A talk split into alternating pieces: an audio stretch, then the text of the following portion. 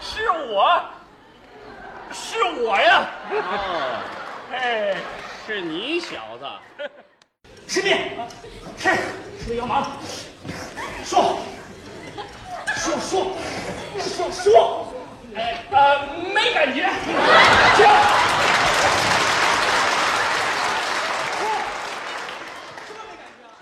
说话，说什么？随便说，那我就全说了。说。本人陈小二，男，二十四岁，民族汉，家住罗官胡同一百零四号，背部前系小偷公司，住一路四路公共汽车特派员。真幽默呀！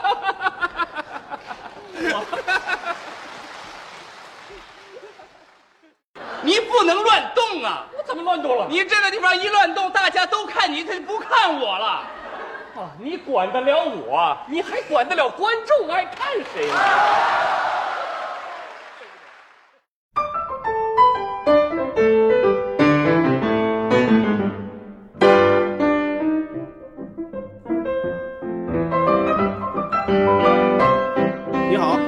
收听《西四五条》，我是今天的主持人捕头。我是杨明，我是小静。这一期呢，我们要聊点不一样的，聊什么呢？我们要聊聊陈佩斯老师。是这样的，我们打算呢开一个系列选题，就专门来聊聊像陈佩斯老师这样的喜剧演员。嗯，其实呢，聊喜剧呢，是我们西四五条组建这个播客的最早的时候，我们就确定下来的一个重要的一个选题方向。呃，常听我们播客的人也都知道，就我们三个人呢，都是比较喜欢相声小品的。就我和杨明还也比较喜欢脱脱口秀，大概是这样。呃，很多期的选题呢，我们其实对喜剧也有所设计，但我们这一次的想法呢，就是不再那么零敲碎打，而是要做成一个系列。就对于我们来说呢，就是要大搞特搞，形成声势；对于听众朋友们来说呢，对，就是要形成一个习惯。和期待，当然你不期待，我们也没什么办法，对吧？呃，不过要是做这个喜剧演员系列呢，并不是说今后我们就不聊别的了，呃，别的方面肯定也有。一方面呢，就是喜剧这个选题不可能永远做下去嘛，就是你喜剧人你梳梳理到一定程度，可能就梳理不下去了。呃，另外一方面呢。遇到其他合适的选题，我们也会随机的来做的，这个是可以放心的。嗯，呃，话不多说，那咱们现在就开始这一个系列，从陈佩斯老师开始聊。我们为什么要选陈佩斯老师作为这个首期的喜剧人呢？在这个小品演员里，陈佩斯老师他的知名度是很高的。作品呢很有影响力，他本人的故事吧，还有这个境界啊，尤其是境界，我觉得这些年就经常被人提起，被人说起。呃，而且最近还有一个缘起，就是我和杨明，我们都看了陈佩斯参加的那两期圆桌派的节目，嗯，看到了现在胡子都已经白了的这个陈老师，我们也觉得就是有些有些感慨吧。呃，于是我们就打算从陈佩斯老师这里先开始。呃，我们三个人细聊之前，我先。先大体介绍一下陈佩斯老师，尽管他 已经又那么有名了哈，我大概整理了一下，我在这先念一念哈。好，我找找我这个啊，嗯，陈佩斯，一九五四年出生，父亲是已故老演员陈强。二十岁左右的时候，陈佩斯成为八一电影制片厂的演员，后来参演过《乔这一家子》和《西照街》等电影。一九八五年起，他和父亲一起主演《父与子》系列电影。后来他还担任过电影导演，嗯，不过更多观众熟悉陈佩斯是通过央视春晚。一九八四年，他和朱时茂表演小品《吃面条》，开了喜剧小品这种形式的先河。而后两人长期在春晚舞台上表演，奉献出主角与配角、警察与小偷等经典之作。一九九八年之后，陈佩斯退出春晚舞台，开始专心做舞台剧，先后推出《托》。阳台、戏台等剧目，我先念到这儿，大概是这样。我大概整理了一下，大概是这样一个简历。好，那我们我就先介绍这些哈，下面就进入我们的一个竞猜环节。录制之前呢，我们每个人准备了三到五句陈佩斯的小品台词，呃，要求是一对一的接台词，还要说出作品的名字。如果对方答不出来或者答题错误，就换下一位主播作答。俩人都答不出来的话。就出题的人自己回答。就这期节目结束了的，我还以为。顺序是这样的啊，我提问杨明，杨明提问小静，然后小静再提问我。好不好？嗯好啊，嗯好，那我先来了，我先提问杨明了哈。嗯我大概我是列了五个，我不知道你们列了几个，我列了五个，我是按照从易到难的这个顺序开始提，好吧？啊，好好幸运，我开始。上来就是容易的一个。呃，我说第一个啊，嗯，我原来一直以为只有我这模样的能叛变，没想到啊，没想到，姐。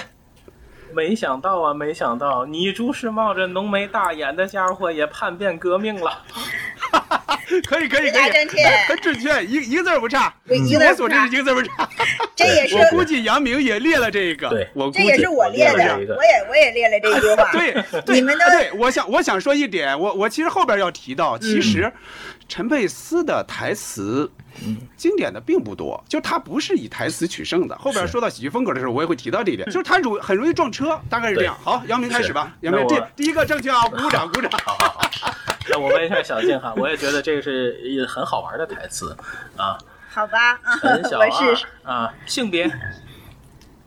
男，呃，等会儿我想想这这样这么好接吗？不是，呃，应该是啊，应该是这样吧，我从头问哈，从头问啊啊，姓名、陈小二，性别、性别这这还看不出来吗？是是不是这个可 以可以，啊？家庭住址、家庭住址、家庭住址，呃，这个我接不上来，但是我知道这是这是《警察与小偷》里边的，对啊，对，是姐姐夫与小舅子，啊。是姐夫与小舅子。哦，那跟我列的不是一个，哦我知道了，我知道，你说家庭住址，嗯。呃，嗯，你一天去八趟，你问我，对对对对，姐夫 一小舅子啊，这是我特别喜欢的一段，就是 厉害厉害。嗯，他人物关系之间出来的这个笑对料。对对对，我我我也很嗯。我也很喜欢这一段，我也很喜欢这一段，对啊。他那个嗯。呃是陈小二，然后性别乔着万吧，就是那个啊，瞧着办啊，对，其实他这个也是包袱的。这个细节没对对没注意到啊。头。啊，我我我问捕头，我问捕头啊，嗯，我今天正好没吃饭，什么？我说我今天一定好好干，接哎，这不你这个包袱已经抖出来了呀？为什么让不是啊我接呀？不是，下面还有一个他他他很细节的一句话，那我就忘了，因为我我是准备接你，我今天好好干的。下面这啊句我不知道。是吗？那接杨明知道吗？杨明，杨明嗯，这是这是那个羊肉串里的对吧？不是不是吃面条吃面。条里的，嗯，呃，小静说吧，小静说吧。小静说吧。是他端着碗冲观众使使了个眼色，说打卤面，嗨，你这个词儿打卤面，没就是感觉。不是，就是我觉得这个细节，我觉得这个细节特别好，呃。我知道了，我知道是有这一句，但是呢，一般不会不把它作为一个记忆点，知道吧？他他好吧他这，个台词一定得有语境才好玩好吧好吧对，其实嗯上下上下再上一个，再翻一个才有意思。小静的题我发现比较刁，厉 害厉害。行，我接着开始啊我接着开始我这个了啊杨明，杨明，请作答啊，做好准备啊。嗯嗯。是你把敌人引到这儿来的，说话呀！等会儿我我我小静，实际小静知道吗？这这嗯有点印象吧？有点印象吧？是不角与配角是，黄军让我给您。带个话？呃，不是啊这句，不是这句因为他要就陈佩斯要针对朱时茂说这句话，他得有一个狡辩，得有一个狡辩啊。然后你你还记得之前他让他干嘛吧？他让他像电线杆子一样在那儿演，所以这句话是电线杆子怎你们家么说话电线杆，哎啊，，对，你们家家电线能说话吗？能说啊？你是说话呀？我对对对。实际啊，这句别剪进去。我实际怕什么皇军八路，我说错了，我就就是这个这个小品，这个没事对我这下意识的不太敢接这个，我没关系怕他弄错了。但电线杆子啊那个是你开始，开始，嗯，好。哎，呃那我继续问小静对吧？每礼拜天跟我们家床单子、被单子夸夸一洗洗一天，你连个怨言都没有。你妈说我洗的，说我洗的比洗衣机干净，是吧？算了吧，我妈那是为了省电。对对对对对，我发现你们俩很喜欢这个姐夫与小舅子啊。因为这个台词比较生活。呃，对，就是我很喜欢陈佩斯的这个，就是有有一对儿人物关系的这样的小品。嗯，好，嗯好，我来我来一个啊，捕头听着啊，我保证嗯您是吃一串儿想两串儿，吃两串儿想十串儿。我发现你怎么都把这个包袱给说出来了，就是这个下还有面是什么呢？后面还有呢就您。这块头，起码吃它二十串。对，就这个呀，这不是包袱啊，这个。对，这 我其实也列了这个，这个包袱上、上半句是，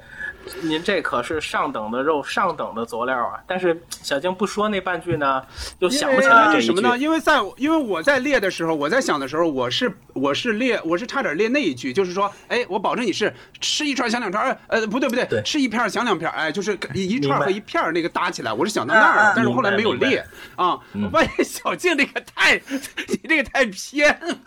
好吧好吧，因为我列我列给后一句的都是包袱嘛，就是你是基点的这种。好第三个啊，我这个第三个有点儿有点儿像这个杨明刚才列的那个，但不是一个啊。来听着啊，本人陈小二，男，二十四岁，民族汉，家住罗锅胡同一百零四号，被捕前系系就是是的意思啊，系啊，请回答。大概知道点儿吧，大概知道点儿吧。我在微博里好像写过这句我我知。道，我知道，嗯是那个，对就是警警察小偷里头被那谁盘问。这句话还出现过两次，小静知道吗？嗯，想不起来，但是我知道他说了两遍这个被捕。对我我我我估计你们也知道大概意思。来，我来说啊，嗯被捕前系小偷公司驻一路四路公共汽车特派员。嗯，这个这是说过两遍的，嗯这个是说过两遍的这个台词啊，一个是一个是呃这个这个就朱时茂最早问他，呃就是最早问他的时候等等于俩人都是也那个那个警察同行嘛，到后边他就自己说出来了，自己把这个他是小偷的这个整个的这个这个这个呃回答给回答出来了。嗯，杨明说吧，嗯好，那我再那我再为难一下小静哈，这个可能就有点难了。上下的语境就是，他们俩把角色互换，然后陈佩斯把枪掏出来，然后就问朱时茂：“这个怎么打开呀？” 我得交代一下语境。这个怎么打开呀？我这个知道点儿，我这个知道点儿，我估计我能回答出来。来吧，那就骨头回答吧。朱，啊嗯，你说，嗯，我我试试是不是啊？嗯，啊，好玩吗？哎，好玩好玩，会玩吗？会玩会玩，没玩过吧？说什么呢？走。对对对，是的，是的，是这个吗对，这就是最早的一键三连，一个三个 三非常好个致命玩，这个的问题。这个非常好玩。就他他终于会醒过味儿来了，说你是干嘛的？拿我当什么呀你？是的，是的，嗯，好，小静，哎，那我这个重了，我没没有了，你们考我考我吧。你们那没有了，啊没有了。我我那我就接着问杨明，杨明杨明再那个再再提问好不好啊啊？行，咱们再好再来一轮。嗯，呃，我我先问杨明啊，嗯嗯，呃，先是朱时茂说的啊，嗯，法律是法律，我们要尊重事实。这个你们应该可以的，你们那么热衷于那个，你和我那姐有事实了，是对？没错，没错，就是这个。怎么着？你和我姐有事实了，就是这个，就是这个。因为我发，我就发现你们很喜欢这个小品嘛。啊，杨明问吧，杨明问吧。呃，那我那我再找一个哈，呃，先先是朱时茂的哈，二两馄饨，我知道，这我我可以抢答。要带动作二。两二两馄饨，一斤馄饨，是不是？是的，是的，而且要这样还可以接那一句，还可以接一句，就是他他那个服务员给端过来之后，他还有一句词儿，找我一分钱。对对对对就他这个人比较小气嘛，比较谨慎那种啊，。然后各种擦，连椅子腿都擦，就是那个对，没错。那个小品其实没没有几句词儿，就是跟哑剧差那个。主要是哑剧，咱们一会儿会细细聊的，是互相面嘛。是的啊嗯嗯啊，我接着啊，我说我的最后一个了，我存货就没了啊。嗯好好，朱时茂说的啊嗯，这个是我觉得相对难一点的，但也有可能，比方说你正好就对那个印象深刻，那那也那也没问题。嗯朱时茂说的啊，嗯，根据规定罚款二十。首先我提示一下，这是羊肉串里的，嗯，说说撕票就撕票是吧？没错，没错，没错就这个因为，我昨天刚把这个看了一遍，就是这个，就是这个。前面有一个大哥俩字儿前面有个大哥，大大哥您说四票就四四票 这个这个很很厉害。这个我们在小时候就是，比方说特别小的时候，就是当然第一波我也没赶上，就后来重播的时候，撕票撕票这个，我其实最早也不太懂，我不知道这个撕票还代表另外一个绑架那个撕票。嗯，我觉得就是因为它那个效果特别好，现场效果极好。哦，后来才知道原来它扣在这个上边啊。那咱们就接着往下走了啊，有一个比较欢快的一个开头哈。嗯，咱们接下来就开始回忆吧，就是说，你对陈佩斯最早的一个印象是什么样的？还记不记得你看的是他哪一个作品？杨明开始说吧。呃，我印象比较深的作品，也是很喜欢的作品是《胡椒面》，是一九八九年的作品。因为我在想那个时候，呃，大概五岁开始看那些对肢体，呃，就是。就是当时因为肯定是不太懂那个台词的魅力，但是肢体动作和那些熟悉的餐桌餐椅，就是他给了我莫名的亲切感。因为那个桌椅，就我家现在还有，啊，还是那种那个电镀的，电镀的那椅子种。电镀的那个椅子，对对对对对，嗯然后那个桌子也是那样的，所以我对那些其实莫名就会有一些亲切感，而且本身那个小品就台词就特别少啊，像刚才我们说的那个二两对一斤，它那个对比马上就出来了，这也是印象特别深刻的一个包袱。呃，就后来也是看采访也知道，呃，这个小品其实也是这个他们。也是致敬这个八三年的吃鸡啊，也是给他们后面的创作打开了一扇门。呃，我那个时候我就是觉得他他俩的反差是最最有意思的，他俩站一块儿总是会不自觉的去多想看看陈佩斯的表演，特别期待他的那些包袱。真那真的就是这个，你管得了我，你还管得了观众爱看谁吗？对就是非常好玩，而且那个那个小品里面，他那个出场的那个步伐，包括吃馄饨时候那个愤怒的眼神儿，我最喜欢的就是两个人比划半天，然后压着手腕，还要最后再抖一下那个胡椒面的那个表演，而且就是他光着膀子在春晚亮相，而且而且亮相两次的。这光着膀子的可能也就是陈佩斯了，嗯 是不是还有一次是呃演大变那个活人，啊大变活人嗯啊？对那是光着膀子，对，这个还挺难得的啊。站住！回来！服务员，戴眼镜的那个家伙把胡椒面瓶子拿走了啊！有人管没人管啊？还没人管呢！啊！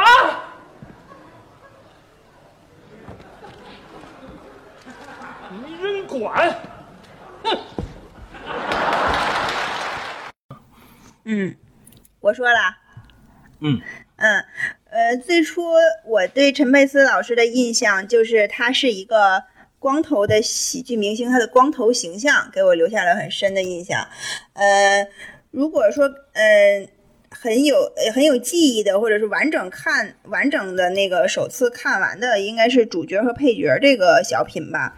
呃，陈佩斯老师的，首先他的呃喜剧表演。在我看来，他的风格是动作和语言的这个双重的幽默，嗯，就像我们现在回看他小品的那个嗯。视频，就能看都能听到现场那个观众是一波一波的那个笑声，呃，就是一、一一浪接接一浪的那种，就是他的这个呃翻的这个包袱非常快。他首先我觉得陈佩斯他的特点是在肢体上有有一定的那个艺术夸张，呃，但是他夸张呢却又非常的形象到位，很有细节，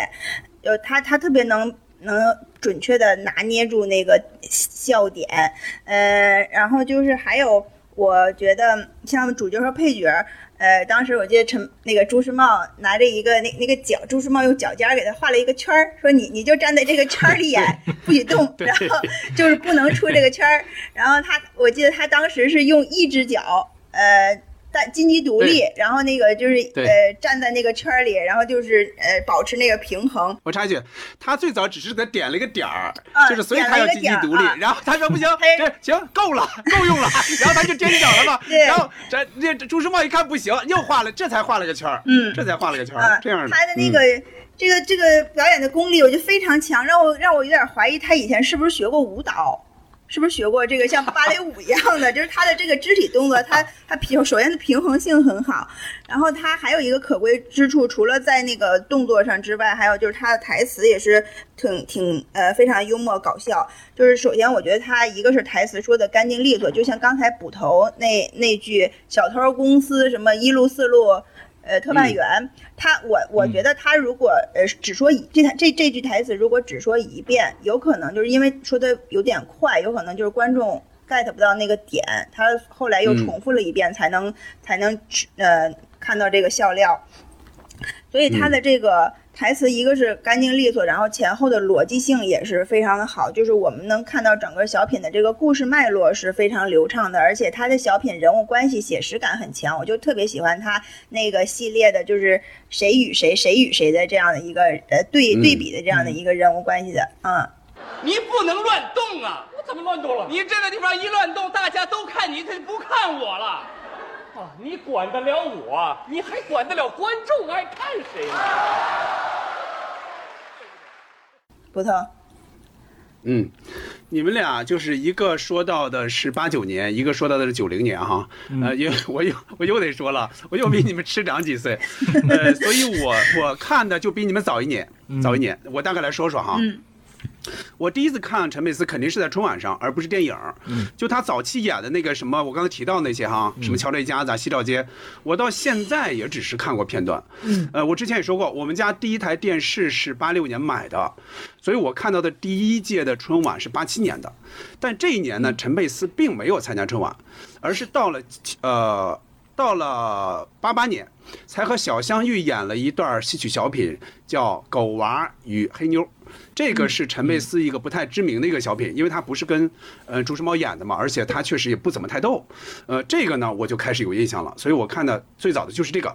那个上面呢，陈佩斯是穿了一件旧军装。旧旧的一个军装，他他穿起来就穿什么都不好看呀，肯定是。他即使戴着那个军用帽子，但是你也能看出来他是光头，就那会儿已经是光头了啊。因为他演的是豫剧嘛，所以陈佩斯全程说的都是河南话。他还和那个小香玉还对唱了那么几句，就中间他会有唱段。他虽然是喜剧呢，但是由于就是我觉得是有这个豫剧戏曲的这个限制，呃，看的时候不觉得很逗。你现在看他在他所有的这个小品里边，肯定属于偏弱的一个，就不太逗。我当时记得的只有两个片段，一个是他那个旧军装里边是穿着一件非常不不合身的那个西服，因为他是来他是想跟那个小香玉的爸爸跟他说这个事儿的，就是相当于是见家长，所以他还专门穿了一身西西装，但是很不合适，很难看，就是还别别。扭扭的打了一条那个红领带，就是颜色特别浅那种那种领带，也不会打，打特难看。呃，小香玉还问他说：“那是啥？那是啥？”然后陈佩斯就说：“哎，咦，这叫飘带。”就他都不知道那是什么，他都不知道那是什么啊。还有就是还有一段就是最后那一段，就是陈佩斯去屋里边去见小香玉他爹，就小香玉是反复叮嘱他你应该怎么说话，应该怎么说话，就别太虎了，别一下给给人吓着。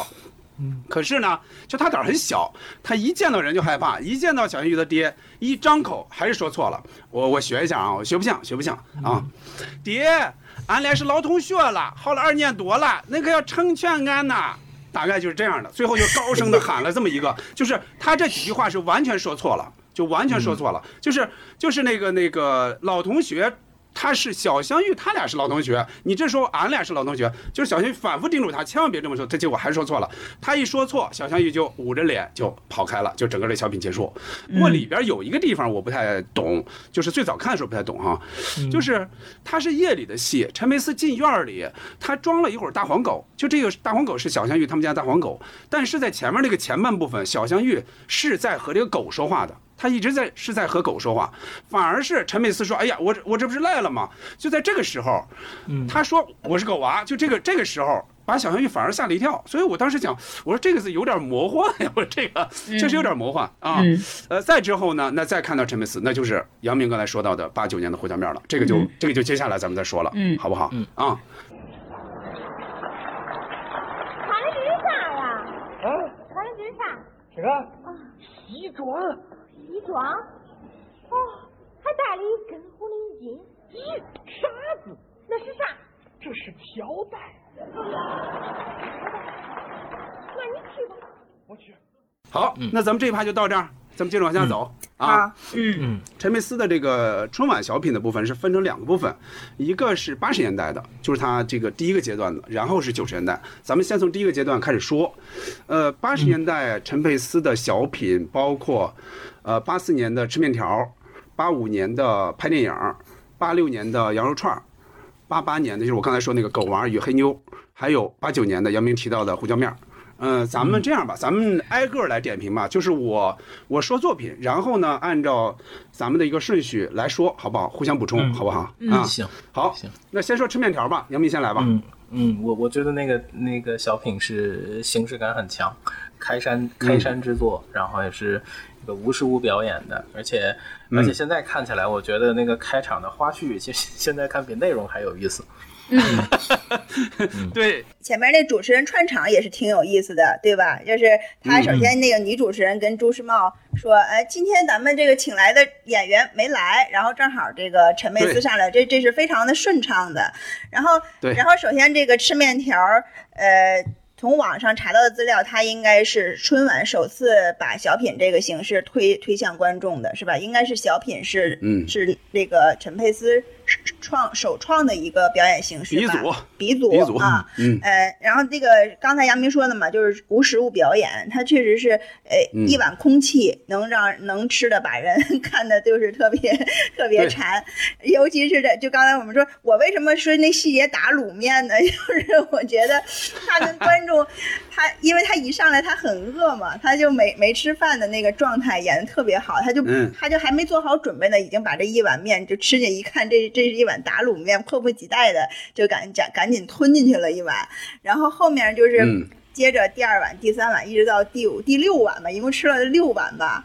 完了他，他差不多他的那个状态，我们看到是渐弱的，就是他吃的那个 吃面的那个积极性是渐弱的，然后还还有每次都是每次他都想少盛，一开始是每次都是自己盛满，然后后来就是自己慢慢少少盛一点儿，然后然后那个导演逼着他，你一定得盛满，然后就是最后吃到最后那个肚子可能撑的都蹲不下了。这 我觉得好多这个细节特别的好，尤尤其我们在看这个回回看的时候，那个弹幕上的网友就、嗯就说这个东。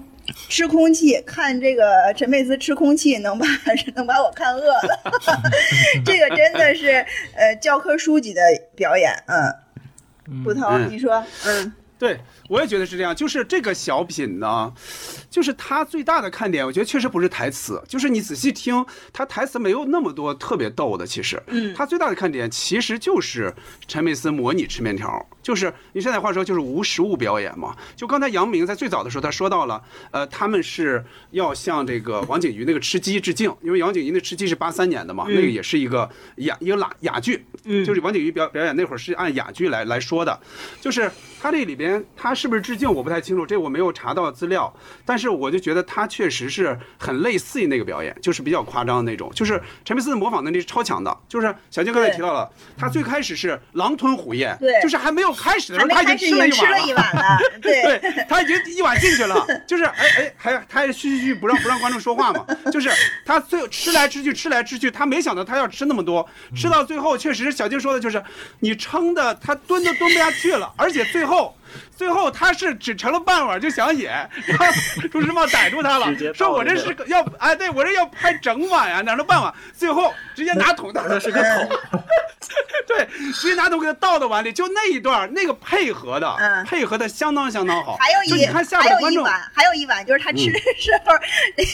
他正在他正在那儿吃，然后陈伟那个朱时茂说说词儿，他说词儿，你们听到那个细节了吗？就是他，他最开始，他最开始就是他就是想吃饭，我觉得。对我觉得他就是没地儿吃饭去了，然后在这想糊口饭吃，嗯，一开始还特别珍惜那个面到外头，他再给它挑进哎，去，拨一下拨回来一下，到后来那个动作，那个动作极极其生活，对，极其生活，嗯，。是的，对，吃面条，我先我我大概说说啊，吃面条是怎么来的哈？有一个说法是这样的，就是其实最早他们俩来不是为了演节目，就导演请他们俩来，因为这俩电影演员嘛，请他们俩来是为了暖场，就是黄一鹤就看。你们俩过来，就是让这个现场气氛能特别好，就是在演员其他演员在表演的期间隙，你们俩在这儿演，让整个气氛起来，就相当于现在暖场暖场导演那种。哎，结果呢，他看到这个效果特别好，他说那得那作为一个节目正式的节目保留下来吧。但是上台呢，还是冒很大风险，风险在于哪儿呢？就是在那之前。电视上没有出现过这种形式，嗯。啊，对。就是最主要的是《吃面条》这个作品，它没有什么意义，它就是要逗大家笑，没有什么价值。但那个时候，作品文艺作品是要讲价值、讲意义的，所以播出去的时候，到底会不会产生什么不良影响，当时是有争议的，就是要冒要冒一定的风险。最后还是直播之前，就导演是黄玉鹤嘛，他就拍板说：“你们上，出了问题我担着，一句词儿不许错。”这是他给陈佩斯和朱时茂提出来的一个要求。个小品一开始嗯那个朱时茂说很长，半个多小时，嗯后来就一点一点精简、嗯精简、精简，然后再到现在到十几分钟。对，所以说他当时是冒风险的。呃，怪不得呃在在那怪不得那个陈佩斯嗯在那、这里边有一句话，说我演小品是为了出名儿，哎，不是不是，我是为了什么革命工作。对什么革命工作的一部分什么之类，啊那会儿是要讲这个的，那会儿是姜昆还上来指责几句。对姜昆，姜昆还中间他就有点像那个剪场的，中间还递过一次椅子，说这个哎演员演员演员找个座找个座儿，姜昆给递个座上去的，就那电镀椅子。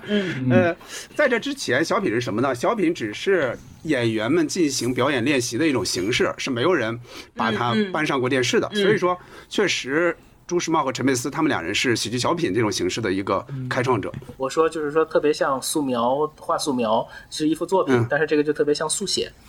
就是小品的哦感觉跟嗯。戏剧的关系，它很像速写，对对对，所以可以把嗯它单独拿出来作为一个，艺术。相对于大型的那些演出，它确实是一个就是比较小嘛，所以叫小品嘛。呃，它里边还有一个彩蛋，就除了刚才说到的姜昆上来下去那种，还有一个彩蛋是一上来，陈佩斯就跟朱时茂套近乎嘛。他给他禁烟，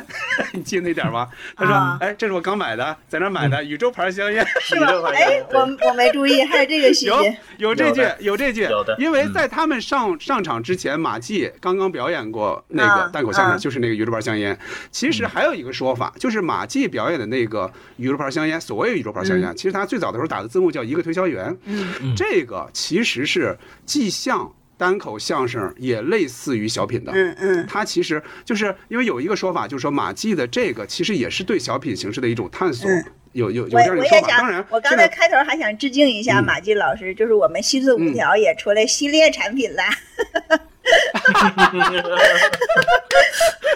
那我们想想藏谁呢？凑不够 WC 系列产品呢，家喻户晓，人人必备。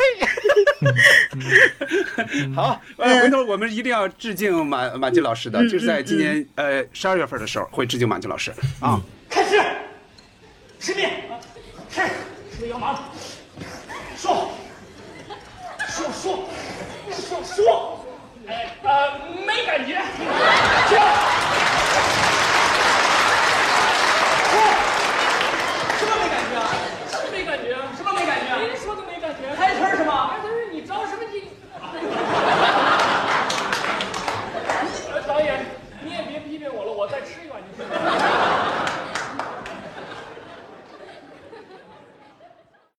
好，接下来说说第二个吧，说拍电影吧。我估计杨明如果刚才那个那么简单的话，拍电影可能更说不了什么，因为拍电影是嗯我准备的也不多。拍电影我也嗯我也不太多，我看的看的不是很 很全，要不就啊，略过吧。杨明先说吧，啊，行，我别觉得过呀。啊，嗯呃，拍电影，拍电影，我觉得就是那个不堪回首的场地，是吧？嗯就是觉得那个场地太大了，觉得那个场地太冷了，啊太黑了而且陈佩斯的表演嗯又是一个在那个环现实环境里头穿着背心儿又弹水啊，那那个那那个感觉就是囧上加 囧，特别虐，特别虐。对，觉得这一场最委屈的就是陈佩斯老师了。嗯嗯，拍电影儿，呃，首先它有一个亮点，它是是就是我们所说的连续系列 系列的这个产品。对对，没错它是跟上一上一去年的那个春晚有关联的。对啊，是连着的，对对对是连着的。啊，嗯也包括后面我我们我们后面看到陈那个赵本山老师的这这这种系列产品哈，就是我们在春晚都会有一个期待，然后这个还是挺惊喜的，呃，嗯，然后就是它的这个现现场效果，我也是因为这现场效果也看看不下去，因为太黑了。嗯。首先灯光就就比较黑，然后他们都穿的很厚，嗯。就不像一个舞台，呃，不像一个舞台装在在表演，嗯。呃，嗯。我的印象里好像就是他是不是脱的脱衣服了，穿的比较少，对，然后还要那个招招他他是好像演一个就是招聘人员吧，是招招揽大家，嗯不是，啊，我印象他不太演的是这深了啊个，他演的是呃一个老农丰收了。就是他，他丰收了，他要请乡亲们去他们家吃饭，大概是表现这个，但是也是夏天的戏，所以他要表现大汗淋漓。但是呢，他脱他只穿了一个那个小褂儿，小罐儿都已经够冷的了，而且那个工体里边本来就很冷结果哎，结果就说你不行，这样不行，你还得有汗。说我哪儿来的汗呀？最后还要往他身上泼水啊，大概是那样啊，最后结果给冻上了嘛啊啊，哎。呃，那你们说到你们说到环境啊，杨明先说到这个环境，我先从环境开始说，就是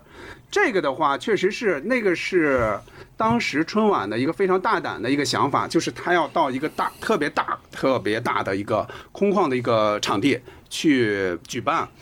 如果说不是在那儿举办的话，如果说他跟八三年一样。呃，跟八呃就跟八四年一样吧。如果他还是在呃之前那个小场地的话，我觉得这个小品应该会更成功对。哪怕他可能不像吃面条当时那么一鸣惊人，但是他会比现在咱们看到的更成功。比如小静说的，我连看都不太想看，确实是，确实也不太想看，因为那个舞美各方面那个灯光、那个光线你都不太愿意看。我想说的是什么呢？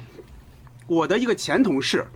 当天晚上就在直播的现场，哦就是他和他哥哥一起去看的，骑着自行车从家里，应该当天好像还下了雪，就是，呃，就是在雪地里这样撵过去，撵再再再看完再回来，就就就整个过程就是冷。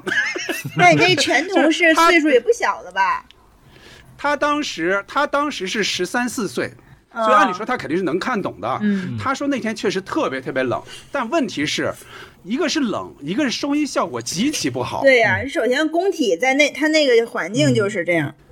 陈佩斯他们说什么根本就听不清，嗯就根本听不清。估计他们现场可能还不如咱们看电视听得清楚。对，也是因为冷呢，就大家在那个观众席里边，你你能看到，有时候照观众嘛，嗯，那些人穿着羽绒服都不脱，然后裹得严严实实的，就手都插着兜或者抄着手，你想想，他根本连。他首先听不明白，然后他也他肯定也不可能鼓掌，所以整个那个效果极差，嗯。啊，大概是那样的，所以就是，呃，还是还是首先这个作品是是呃略差略差，呃，这个环境呢又给他更减分，所以这个就这个确实就这个作品就留不下来嘛。你说，行，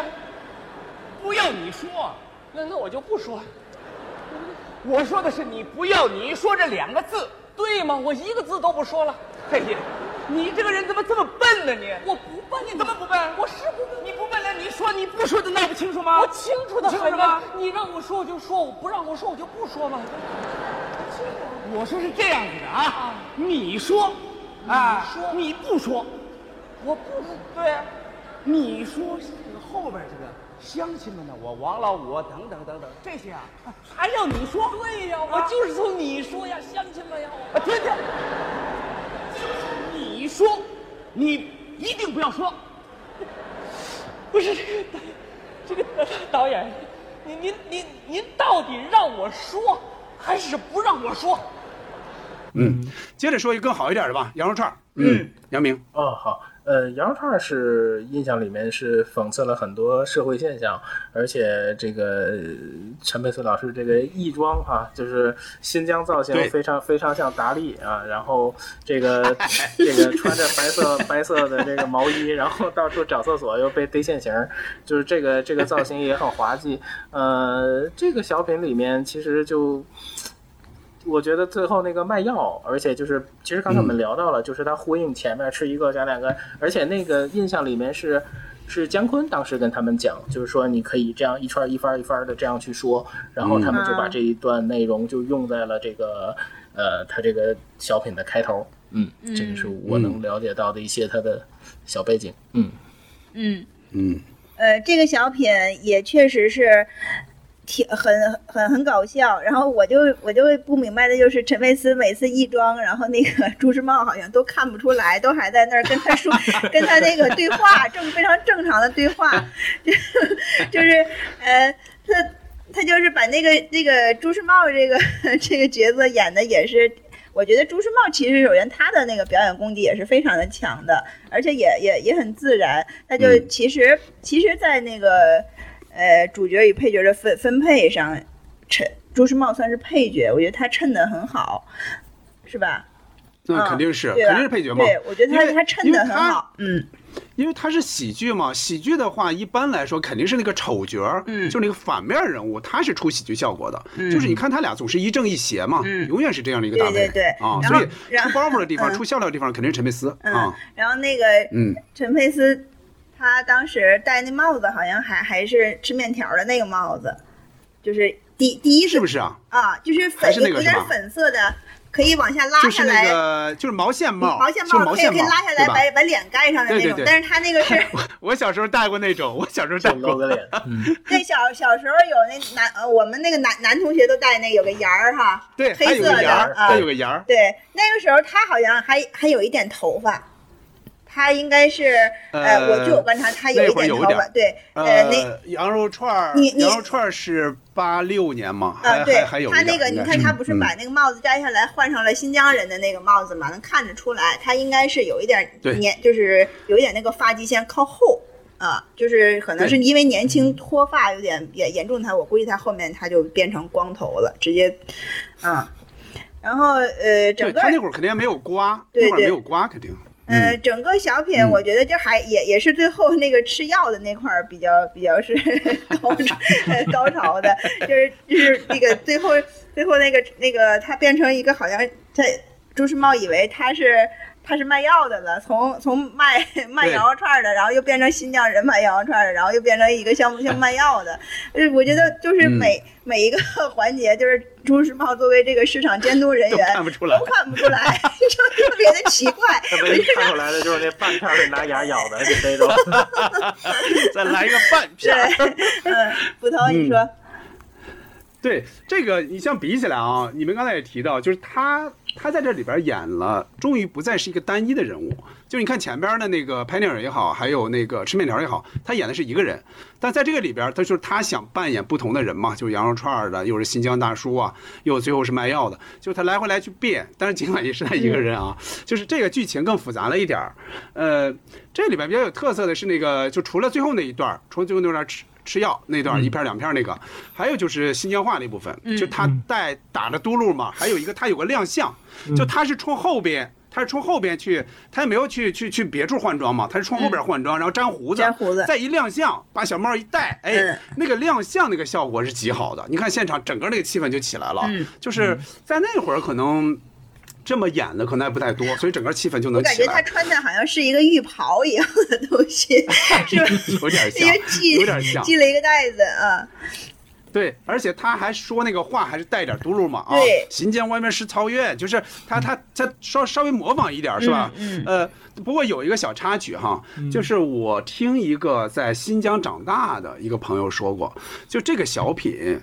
当时在他所在那个地方，就在那那会儿，是有一点儿引起争议的，就是因为这个小品里是他是涉嫌就这个人卖假冒伪劣，他涉嫌这个的，所以呢，在他们那儿是引起了一些小争议，说是有一点儿呃丑化咱们兄弟民族这个这个同胞，当时是有有有这个小争议的啊。当然，就咱们在这边看是觉不出来，只觉得好玩儿，只觉得特别好玩儿啊，大概是这样。他那个就是两个那个他他他拿着一串羊肉串逼着 朱时茂吃那个细节，两两个人对两个人就 是是一个像斗舞一样的，我我我我 我不知道专业形容这个表演方式是什么样的，因为在《姐夫与小舅子》里边，他们两个就是、呃呃警察抓住这个陈陈小二的时候，他们两个也也有一段这样像那个呃嗯就是争。争争争打的争斗的这样一个动作嘛，就是他其实他其实有一点艺术处理，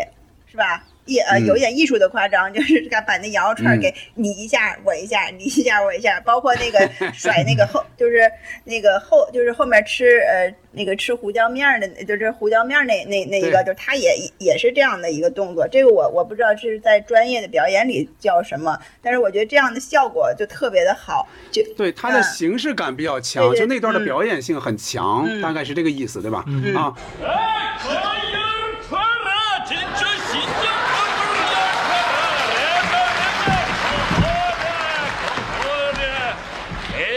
可好的，来师傅买买。你是新疆来的？呃，新新新疆乌鲁木齐。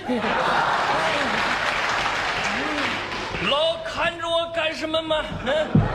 嗯，哎呀，嗯，我是乌鲁木齐，不是说过了吗？乌鲁木齐阿家庄，我的名字阿里巴巴。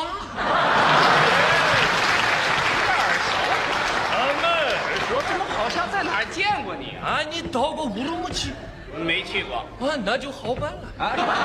哎，我说，那太遗憾了。啊，乌鲁木齐，哎呀，美丽的地方啊，一片大草原啊一哎等等等望无。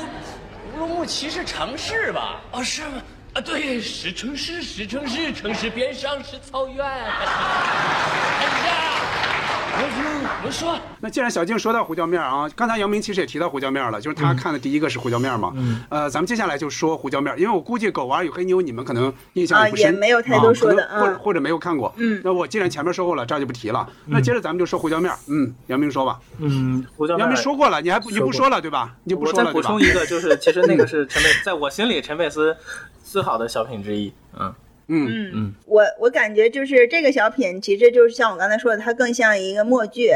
呃，它它它是用这种很少台词、是不说话的这样的表演方式，来把两个人的矛盾突出出来。然后我我记得当时应该是和我和我爸爸妈妈一起看的，然后就特别有印象。他们说、说这个呃朱时茂吧，因为他们好像我那时候还不太不太大，给我给我讲了一下，就是朱时茂把这个。花椒呃胡胡椒面的瓶子最后不是自己的给给装走了吗？装走了之后，然后陈佩斯最后把那个大碗给拿大碗给夹 夹走了。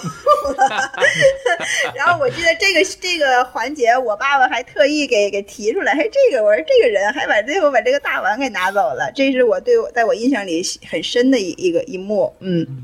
嗯，而且我印象里面最精彩的是他拿那个筷子咚咚咚咚咚，然后对吹一下，吹完对，之后马吹一下，然上打那个后打喷喷嚏，呃，是，啊然后是擦鼻涕下意识很自然的，而且最逗的就是他他也看不清嗯满脸的那个，然后他用的都是朱时茂扔剩下的那一张 永远是一花一花对是剩下的他同。样没错没错是那个跟吃面条一样，他同样也是无实物表演嘛。他看他每每吃一个那个馄饨的时候，馄饨吃吃第一口吃馄饨的时候就烫着了烫着了，然后从嘴到嗓子到心的这个对烫，整个下来，哎呦，真的就是特别的，你你就你真的能深深同感同身受的这样的一个，太像了太。像了就这种情况，啊还是吃火锅的时候吃到豆腐的时候。对，吃豆腐。呃，那我说说胡椒面哈，嗯我因为年龄小嘛，就第一遍我是没有看懂的，就我爸他们在那儿乐，但我没有看懂，我没看懂在哪儿哈，就我没有注意到那个小瓶胡椒面是怎么来的，你知道吗？啊，你想想，你这个如果看不懂，那你后边整个不成立，明白后边就不成立了嗯啊？为什么朱时茂那么理直气壮啊？对吧？我不明白，我第一遍看的时候不明白，对后来我才知道，那人家是哪，人家是从自己那个包里拿出来的嘛，就人造革的那个 那个包。那过去那啊个年代吃馄饨桌子上那个胡椒面儿就是在桌子上的，就是一个商家的，对吧？对，所以这个有点怪，是吧？就只能、他只能咱们归结于就是朱时茂这个人比较讲究，对吧？对你看他一到那儿就开始擦，擦是吧？擦把连连连那个椅子腿儿也擦一遍，就是只能说这个人比较讲究，他信不过这个饭馆的胡椒面儿，他自己要带，或者说他很喜欢吃胡椒面儿，他随时要加，有地方没有，他只能这咱只能这样想。但是我最早没看出来，所以我第一遍看的时候我就没有那么大的乐趣，就我只看了我爸他们在那儿乐，我以为说，哎，这个人是偷了东西了。我觉得还陈佩斯也拿个碗也行，我最早时候是这么理解。咱们刚才不止一次提到。这个小品其实，在陈佩斯的小品里边是异类，因为他通篇没有几句台词，大部分时间都是一个哑剧的表演。只有开头点馄饨那会儿是吧？咱刚才提到了，嗯，二两馄饨找我一分钱。哎，这边说一斤馄饨不用找了，不用找了。对，整个是一个对比，对吧？对然后。就再就是最后，最后就除了前面这个说话，最后朱时茂把胡椒面拿走之后，哎，他大喊：“哎，服务员，那个那个那个人把那个胡椒面那个瓶子拿走了啊！啊，有人管没人管啊？没人管。然后把大棉袄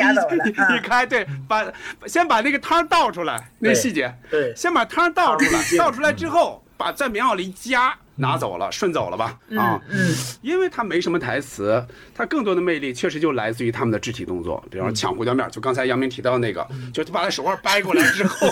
然后还咔咔咔这样磕那那块儿磕特别狠，那块儿特别狠，显着这个显陈佩斯。嗯还有就是这个这个朱时茂可能是他要他要干嘛呀？就是他他要脱件衣服对吧？对本来是热了对吧？但是对他是热了，吃胡椒面吃多了，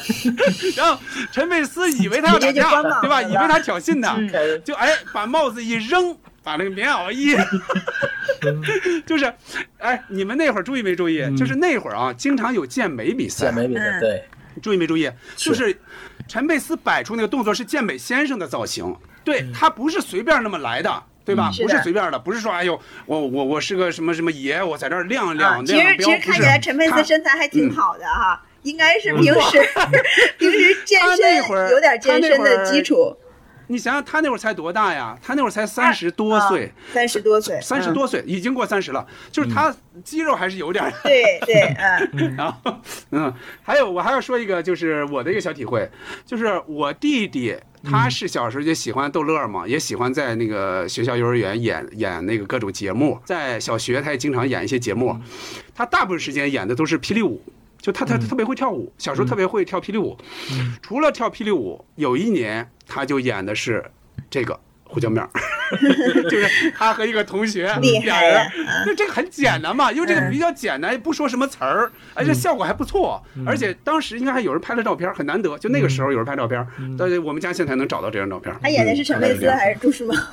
他演的陈佩斯，他演的是那个那个陈佩斯。咱们说完呃陈佩斯老师八十年代的这个小品，再说说九十年代，呃，包括哪些呢？九零年的主角与配角，九一年的警察与小偷，九二年的姐夫与小舅子，九四年的大变活人，九七年的宇宙体操选拔赛。还有九八年的王爷与邮差，嗯，呃，咱们就挨个往下说吧。先说主角与配角吧，杨明先说吧。呃，这个小品主角与配角，我觉得是一个大经典，不但是小品的经典，也而且也是沿用到现在很多朋友的微信或者当时 QQ 的很多名字，叫队长别开枪。别开枪。啊我，嗯，对，这个是我看到最多的来自这个小品，就是一直延伸到一直延伸到现在，而且那些腔调哈，同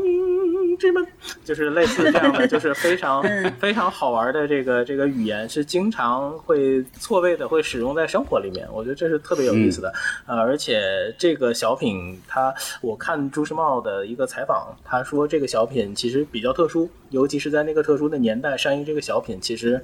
呃，有很多的风险，但是这个小品也是在最后的时候登上这个春晚的这个舞台，而且希望就是说大家看到这个小品之后，就开开心心的吃饺子啊，就是吃着饺子看着节目，开开心心的过年。嗯，就是它会有一个这样的一个背景，所以我觉得这个小品现在看起来也很很不容易，而且有。留下了这么多的台词，留下这么多的在角色之间互相产生的这种本身他们两个的形象差异，再加上这个主演配演之间的主角主配角之间的这种奇妙的关系，而且这种互换，而且这种不自觉的又都转回来的这种感觉，嗯是非常非常有趣的一个作品。嗯，首先，这个主角与配角的确是产生了太多的经典台词，嗯，就像说“队长别开枪，是我”，然后说“是你小子”，这这这句话，完了还有一句呢，是老子我，是是你小子，然后这句话现在我还在跟我儿子说，我说是你小子，对，它延展的非常广，就是到现在都能用得上。嗯，然后包括那个。包括他他们呃，他们两个互换身份，然后那朱时茂说，呃，我穿上这身衣服也是一个地下工作者，就是他形他的他的每一句词的那个形容感都非常的形象到位，而且在这里边，朱时茂的这个主角的这个这个形象自己演的也是特别的。呃，自恋，然后这个陈佩斯的这个配、配角，我觉得他一直就他一直就生活在呃那个主角的光环下的这个配角，我觉得他他他出不出不去。但其实他说是他演的配角，其实他就是一个反派，他其实不想演反派，他想演正派人物，但是他但是他就一直呃，不管是角色互换以后，还还是这个 两个人那个产生矛盾之后，他就一直出不去的是这个反派的这个形象，包括他把人家那个那边的台词都夺过来，然后咣咣咣说一遍，就是那个效果特别的有冲击力。嗯，不错，嗯，杨杨明提到就是题材问题，这个确实是一个问题。就是你可以想象，就是九零年到现在就是三十多年嘛，三十年吧，现在是不可能出现这样一个作品了。如果出现，那会被骂死的。就是你不可能拿这个题材去开这种玩笑的，这是不可能的。但那个时候，你看这个小品就上了，而且在那会儿是没有人说他有什么不对的地方，是吧？价值观也好，或者说你有什么亵渎什么东西也好，并没有，对吧？就是那会儿的那个但是我喜剧尺觉得现在度还我也是感相对大的。觉有这有什么不合适的呢？呃，这是因为这是因为你看到的这个成品，如果说现在拿这个来说的话，这个就肯定是不合适的。就这现在再拿这个开玩笑，嗯肯定是不合适的。就是在现在这个语境里，就是现在这个这个环境里，大概是这样的。呃，我接着说说哈，主角配角肯定是陈佩斯的高光时刻，我觉得甚至他可以说是陈佩斯口碑最好的一个代表作，可以不用加之一，有可能啊，大概是这样的，就是。但你看陈佩斯那会儿啊，就已经正式以一个光头的形象开始出现了，就是他那个连帽子都不戴了，对吧？对 就是就可以整个光着头，对吧？呃，在这个里边呢，他总是他不愿意演配角，不愿意演反派，但是祖师爷就是不赏他这个饭，就是你想演主角，你演不成，尤其是你剃了光头，所以呢，就是即便朱时茂答应让他演那个 正面正面人物，他完全撑不起来。而且你发现了吗？就他那个，他这个这个演员吃这碗饭确实是你。他穿上那个衣服，你反而觉得他更滑稽。他穿上咱们正派的这个八路的衣服，你反而觉得特别滑稽。就是为什么还那么可笑呢？他就就像一个伪正派，啊，而且有你你发现没有？这个我没有问过别人，就是他那个裤子那块儿，他还耷拉的一块白布，他那个白布是什么东西啊？就是那个东西看着应该是特别衬衫，衬衫没有掖好，就是他没有，我闹不清，我闹不清，我就想这个为什么就是一个白布衬下来？我说他这个是是这是为什么呢？这是我我感觉他应该是在他应该是在那个穿着上，就是这这这些细节，就这个人一看就是呃。就是非常的邋里邋遢，他就不像一个演主角的一个人人物性格啊，他就人家主角肯定就是穿的特别四四正正的那种，把那个衬衫掖好，然后把裤子提好，他就是裤子往下耷拉着，然后什么那个呃衬衫往外拽着，所以他就是一看这个人就当不了，就是当不了主角，当不了正派，嗯。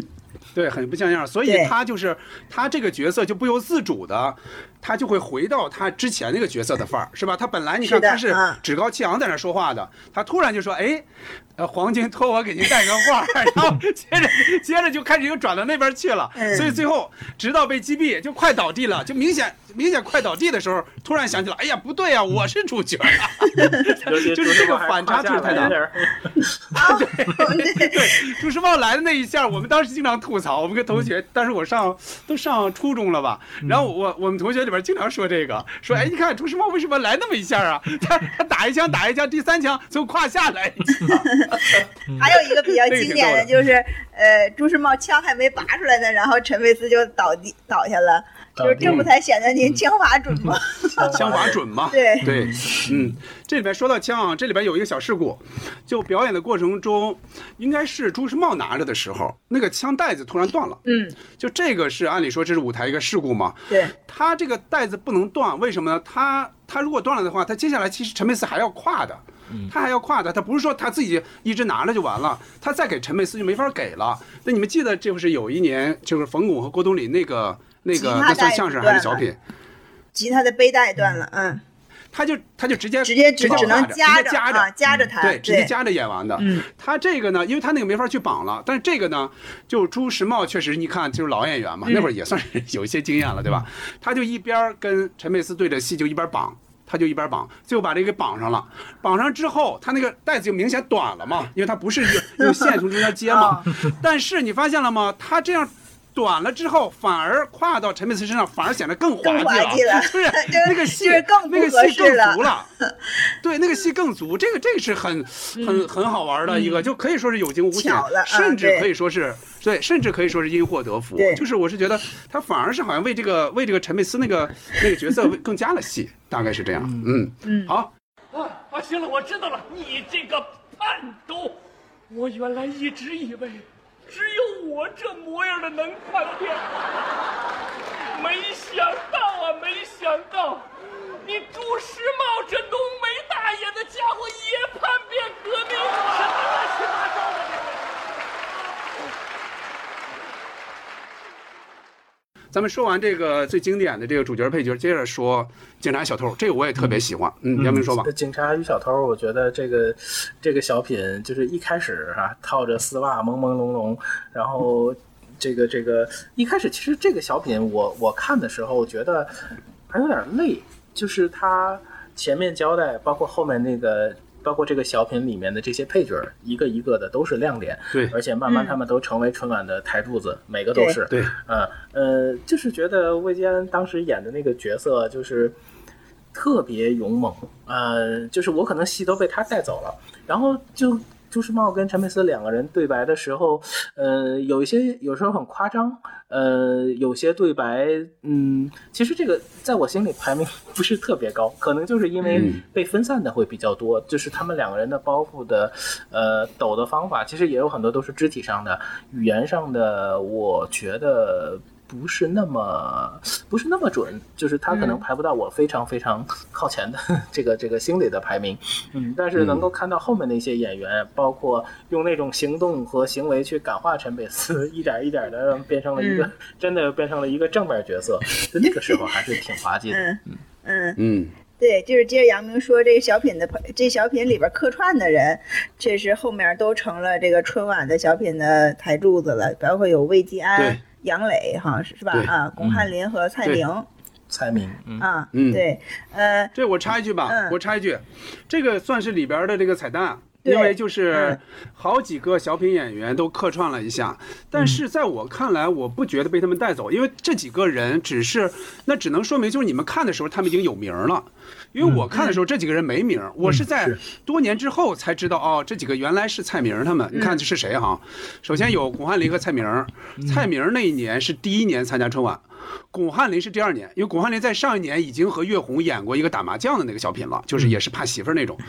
俩人在这一年里边，就是同样就是九一年，他们俩是演了一个叫《陌生人》，就是。住在耳朵眼儿里，就是他，就是这个蔡明跟那个巩汉林打听路嘛，最后就说耳耳朵眼儿是耳朵眼儿胡同，大概是这样。呃，巩汉林在这个警察小偷里边，他演一个要回家的人嘛，然后蔡明演一个盲人，大概是这样。还有呢，就是杨磊，杨磊是八十年代已经在春晚出现过了，他和郭达演过。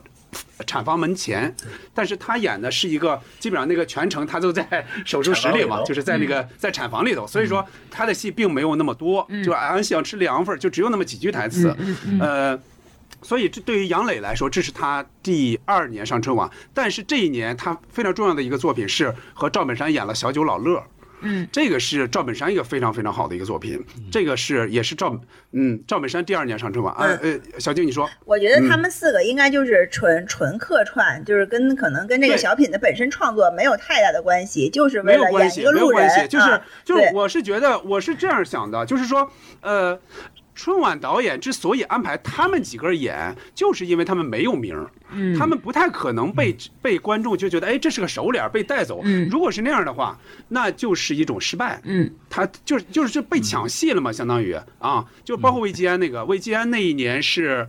魏基安应该是第一年上春晚，他和赵连甲演的一个就是伙计伙计，一直说伙计嘛，大概是那样的啊。但我我倒不觉得魏基安有太多抢戏的，但是魏基安演的很真实，他好像演的真是那么一个真像个坏人一个抢劫犯，对，那我觉得演的很真实，尤其是那个那个丝袜一套上，忽然那个面目很狰狞，大概有那么一个印象。小静接着说吧，嗯，警察与小偷这个小品在开头就是朱时茂发现了这个陈佩斯这个假警察的时候，他们俩那一段对话非常的巧妙。就是朱、嗯呃朱时茂在把他当成了自己的同同事，然后对然后每说的每一句话其实都都像正好对上。对，正好都正好都能对上。然后那个陈佩斯嗯其实说的也都是那种像实话一样的，但是其实都都 接的非常的严丝合缝。然后，然后我我说一个我的那个同我同学哈，我同学呃小小时候的发小，他后来当警察了，当警察了，就是他因为有点胖。然后我我就问我另外一个同学，我说他那个当穿上警服是什么样儿啊？然后我那个同学就说陈佩斯什么样儿，他就是什么样儿。结果当时就想象成《警察与小偷》里边陈佩斯那个那个警服不是有点小吗？肚子还有点紧绷绷着，呃，光头戴个光头戴一个那个警警察的帽子。其实我那同学对也也是脑袋比较圆，然后头发短短的，然后戴一个警察他其实这个警察的帽子应该适合那种脸稍微瘦一点，或者是方方方方字脸的这种，他那个帽子和脸能成一条直线比较好。但是如果他的我这样的，我这样的行。对，如果这个警察的帽子是戴在了一个大圆脸上，你这个底下这个脸就把这个帽檐儿给比比帽檐儿突出出来了，就特别的滑稽。然后，然后后来就是，呃，就是那就像那个杨明说的，那些路人过呃过来过去，包括最后那个蔡明儿给给蔡明指路，然后整整个就把陈佩斯这个这个小偷给感化了。然后到后来他还竟然指挥起交通来，然后就就特别的就让人感觉哎呀。李荣宝的样子。这就就就是对上身了啊，就觉得哎，这个这个陈佩斯演的这个这个小偷还又变得很可爱了，嗯，对，而且他指挥交通的那动作，那会儿看着还有点帅的，他应该是学了，应该是真的跟交警在学，应该是有一点。嗯，就是还嗯感觉这小品最后还上了这个高度了，还又加上了这个感感动的这个，我是觉得挺巧妙的，啊我是觉得这个小品挺巧妙的。他在我我就陈佩斯这里边应该是排前几名吧。嗯好，哎，别走！哎，哎，直视着我，说话，说什么？随便说，那我就全说了。说。本人陈小二，男，二十四岁，民族汉，家住罗官胡同一百零四号，被捕前系小偷公司住一路四路公共汽车特派员，真幽默呀！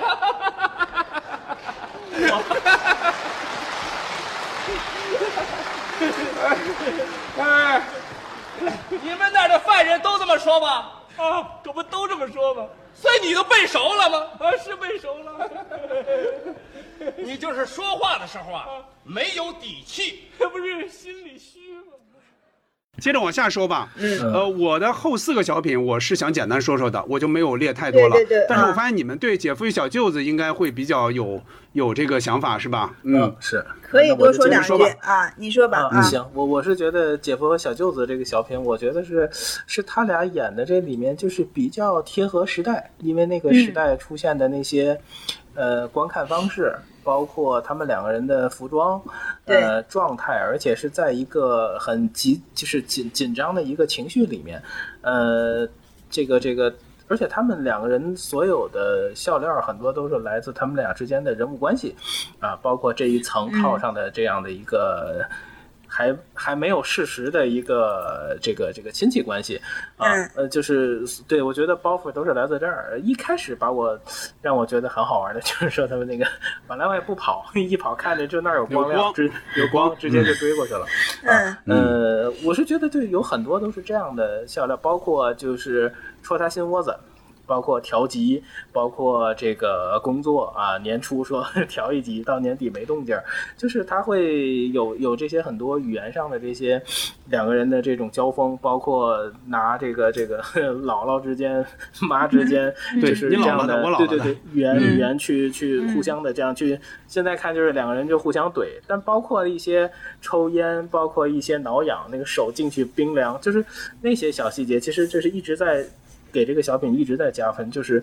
他的这个看起来的这个状态是。两个人的这个，你真的就是不想不想看到这个小品结束，这个底是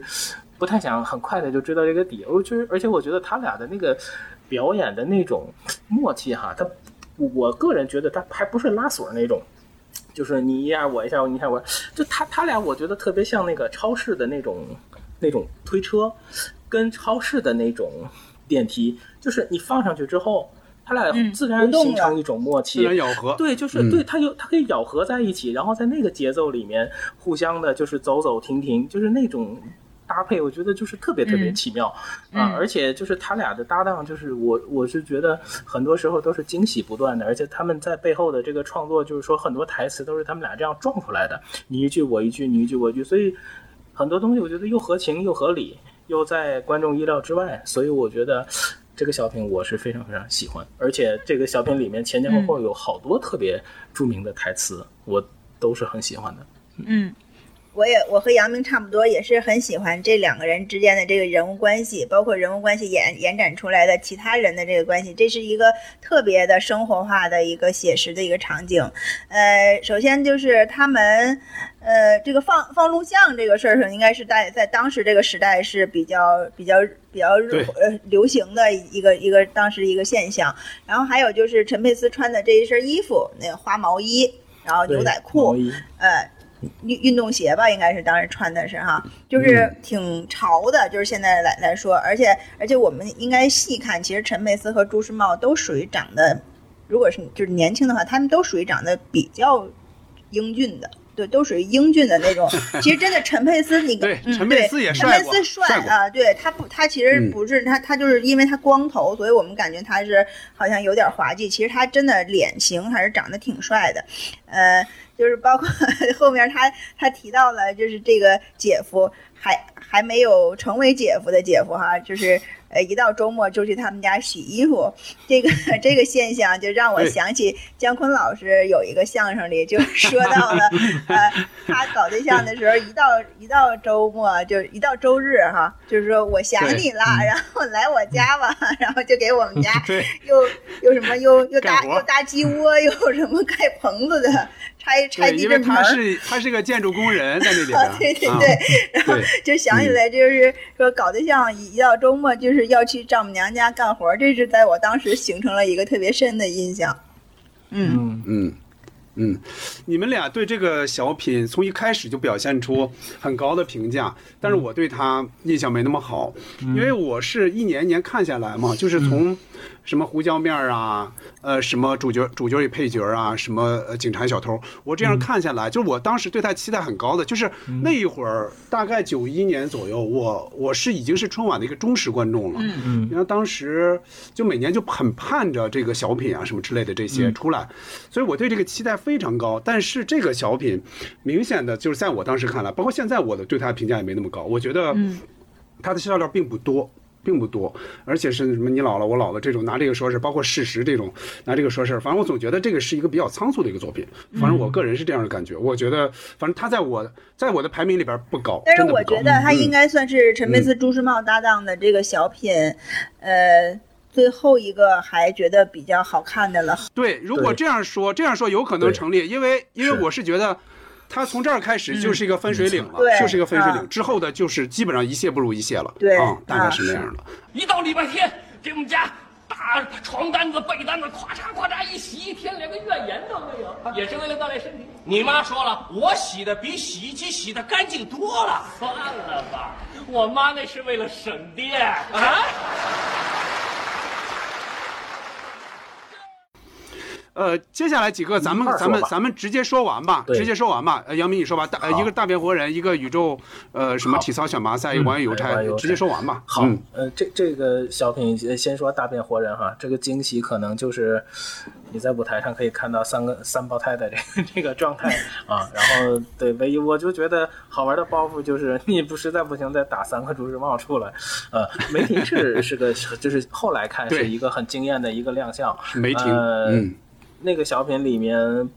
炮筒。那个里面笑料频出的就是 那个衣服打出去的那个那个瞬间，嗯，包括光膀子啊，这个宇宙这个体操 选拔赛，就是我是觉得这种搭配在一起，就是嘉宾没能给这个小品增色，然后主角对又反而失去了该有的那种光彩，就是觉得看起来有点累。呃，王爷与邮差，我觉得这个它有戏剧结构，但是包袱没有那么多，而且这么大的调度，而且而在那个调度里，你都能看见边上领长的，就是反正他也不对不是我一个，就是是我个人不是很喜欢的小品，也确实是一个。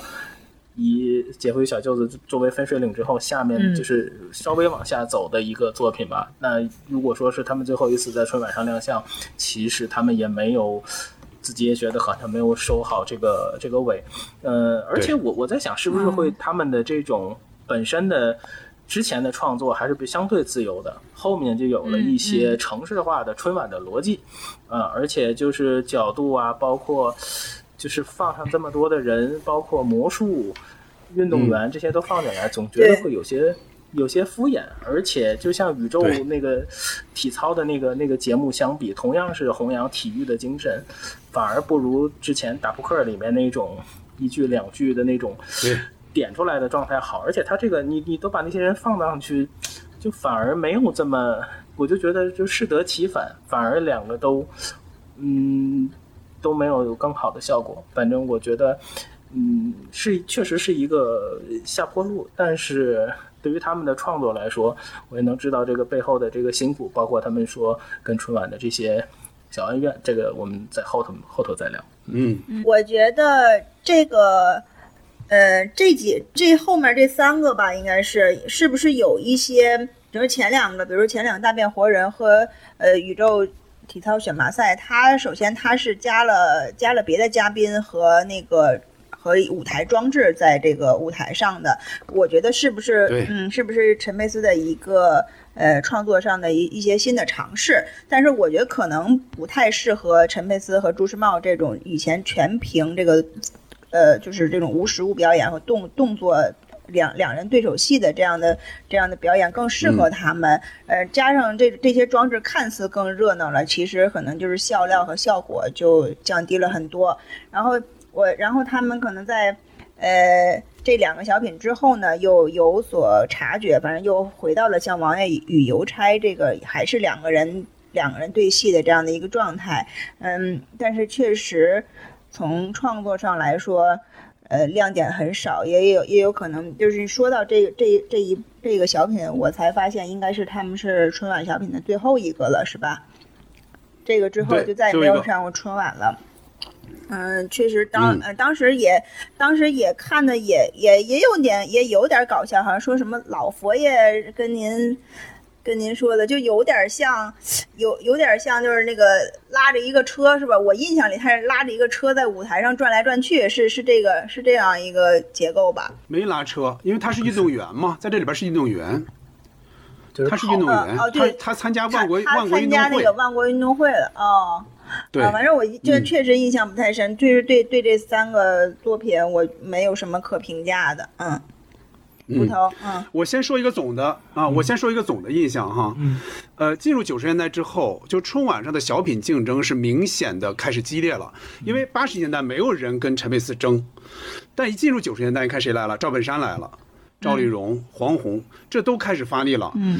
反而趁着这个陈佩斯他的一个整个的总体，他其实是一个往低走的一个状态。他相比八十年代，他九十年代参加春晚的次数其实是减少的，而且作品的精彩程度是有所下降的。嗯啊，我大概有再说说这几个啊，其实我就大概点一下吧。嗯，大美活人意思不大。真的意思不大，我觉得现在看也就是梅婷算是一个一个亮点，一个彩蛋，嗯，别的就没有什么可说的，呃，就是闹傻样，这个这个确实没有什么艺术价值。呃，宇宙体操选拔赛呢，就太像一场闹剧了。当时看的时候，我觉得，我觉得是。对，就像杨明那个那那个那个理解，他又把陈佩斯他们给瞎了，又把李宁和李小双他们这帮冠军给瞎了，就是从头闹到尾。目前为止呢，就是他呃有可能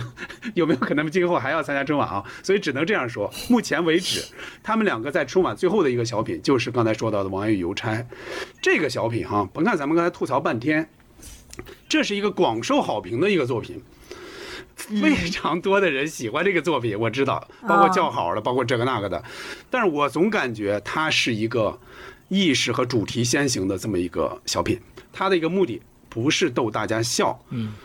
它其实的目的是让现场的观众鼓起掌来叫起好来，包括杨明刚才提到那个领奖的人，我觉得他们是要提劲儿的往上，所以这个小品它注定不会太精彩，从具体的喜剧的手法上也不高级。你看这里边陈佩斯演那个人不是个傻吗？对吧？你想想，你到这个时候了，你你你玩喜剧玩了十几年了，你到最后用用一个傻这个东西这种元素来抖包袱，所以我觉得他注定注定也不会好。他比起主角、配角什么的那些经典之作，那简直是简直是相差太多了。呃，那咱们接着往下走吧。呃，说完了陈佩斯参演的呃这些小品，咱们接下来再简单说说他演的电影，呃，包括哪些呢？像《父与子》这个系列，还有什么傻帽经理啊，什么孝子贤孙伺候着呀，嗯什么好汉三条半呀，什么之类的。其实当时有很多八九十年代，对呃，咱们就大概说一说吧。嗯，我我其实也是后面看到采访陈佩斯在聊当时他们的电影创作，还有啊、跟电影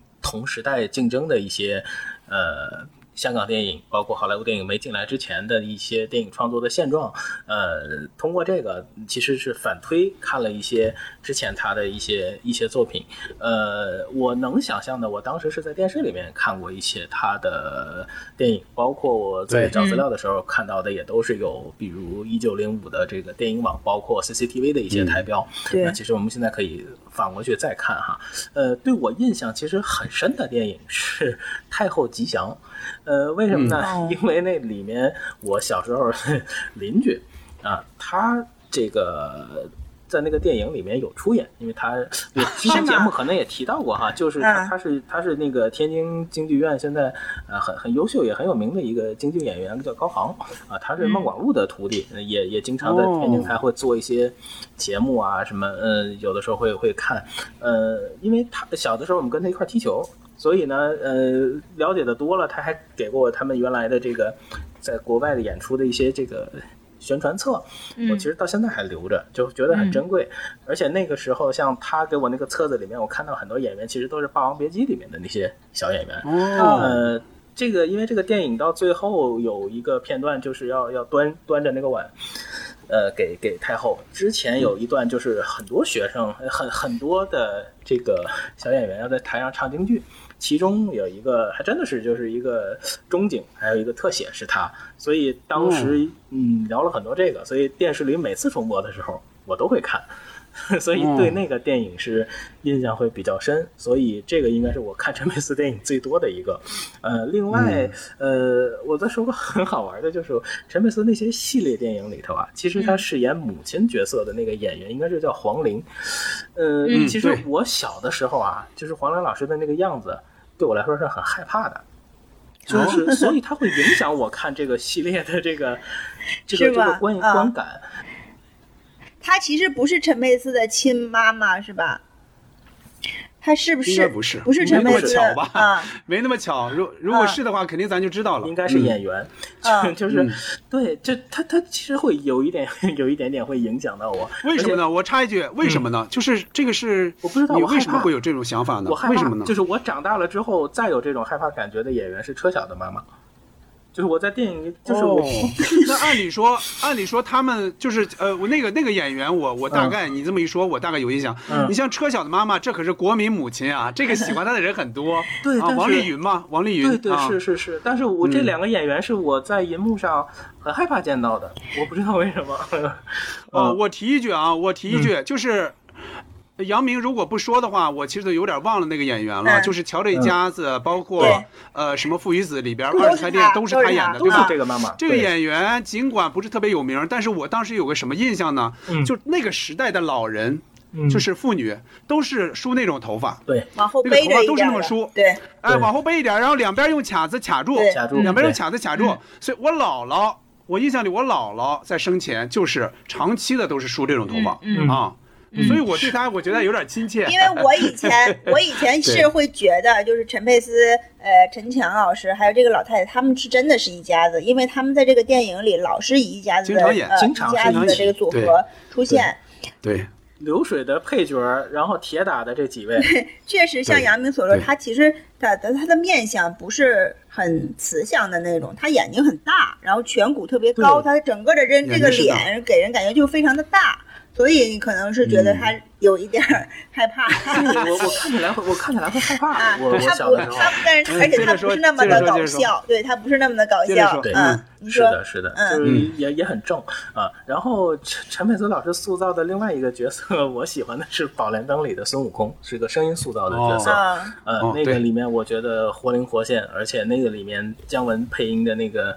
二郎神，他们两个人是非常非常精彩的。呃，嗯后来是在电影频道里会经常看到这个爷俩开歌厅，然后父子老爷车，还有孝子贤孙伺候着。那个尤其孝子贤孙伺候着，我觉得记得他重播的频率非常非常高。呃，嗯赵丽蓉老师，包括这么玄幻的剧情，这么 这么炸的结尾，啊，这个都是在当时看起来就是非常津津有味的，而且在那些老电影里面，其实能看到很多北京的街景。能够看到非常多现在非常非常熟悉的那些演员，当时还不出名，在客串的时候的样子，嗯。呃，包括他跟李琦老师拍了很多那种短剧啊，嗯甚至里面 什么王王大治什么的都在里面，就是当时都是一个小跟班儿一样，但是很可爱。但是现在作为考古来看，都是特别有意思的素材。小静，嗯，而且那个孝子贤孙伺候着这个电影里，我们能看到特别完整的一个旧式葬礼是怎么举办的、怎么办的一个流程。嗯。嗯，而且而且还有那种那种心态，就是老人每年都刷一下那个七，对嗯，就是觉得一些一些风俗、一些民俗，包括跟时代的一些碰撞，在那个电影里面其实是是非常有意思的。嗯，嗯，呃，我觉得陈佩斯的电影跟他的小品比，电影也很也是非常高质量的。首先，他创造了一个很典型的形象，就是二子，还有这个父与子系列的这个幽默的这个喜剧形式。呃，银银屏上第一次出现“二子”这个称呼，应该是电影《西照街》。《西照街》里边，他也是嗯饰演的二子，也是一个呃待业青年。呃，后来就是成功的孵化出了后面的这个二子系列。呃，陈佩斯和他的父亲陈强老师就搭配出演了呃很多的电影。其实官方的说法是叫“天生我材必有用”系列，一共应该是五部吧，好像是五部。就是属属于他前两部是王炳林导演，后后两部就是变成别的导演了哈，就是一共是五部。主要父子的电影体现的都是这两代人观念不同所产生的一些矛盾，并不是说每一部都很出彩，但是我我个人还。比较喜欢这个二子开店，还有包括后面的傻傻帽经理，它是有一个连贯的一个系列的，就是比加美嗯旅馆，还有这一帮年轻人，还有一个老爷子，他们对对他们这这一群人发生的故事。首先，旅馆就是一个故事的载体，围绕这个载体所诞生的这个群像是特别让我着迷的，就是我很喜欢这种非常热闹的这种人物关系。我很喜欢这样的一个电，这样的这啊这种电影，呃，后来陈佩斯好像是自己有一个影视公司叫海南喜剧影视公司，呃，他这个公司应该拍过、拍过两部电影，一个是《临时爸爸》，一个是《编外丈夫》。这个从名字上来看也是成系列的。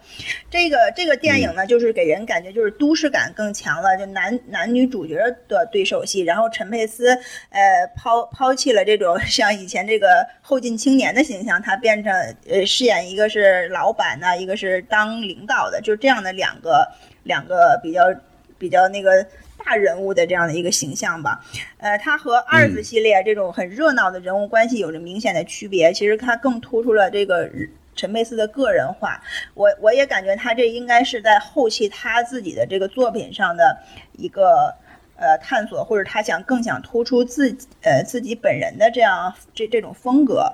嗯、但是我从他后面的作品来看啊，就是包括他呃后面也拍了很多的这个电影，也也有他自己导演的，就是越来越有一种我感觉是有一种呃不容提出反驳的这样的一个独断的意味在里边儿。就是我是这个作品的主导，呃，我是这个里边的主要的一个是我是主要的人物，呃，他是突出的，呃，就是可能是在喜剧的这个探索上，他比别人更快，走得更快，所以他他不想那个只塑造那种被贬低、被嘲笑的角色，他应该是想看到，让我们想看到就是他，嗯，他主导的电影里边。他自己的个人意味更强，这是这是在我看电影的时候是有这样的一个感觉，他想把自己塑造成一个大主角的这样的一个一个一个一个形象所在，所以他那个是后期的这个电影呢，反而不是让我特别的喜欢的，我还是更喜欢前面那种一群年轻人热热闹闹的那样的关系，包括我们在那个二子系列里看到了好多的客串演员。啊，对，很当时他们那些年轻的样子哈，就是比如说那个呃刘佩琦梁天儿、呃、那个那些还有谁？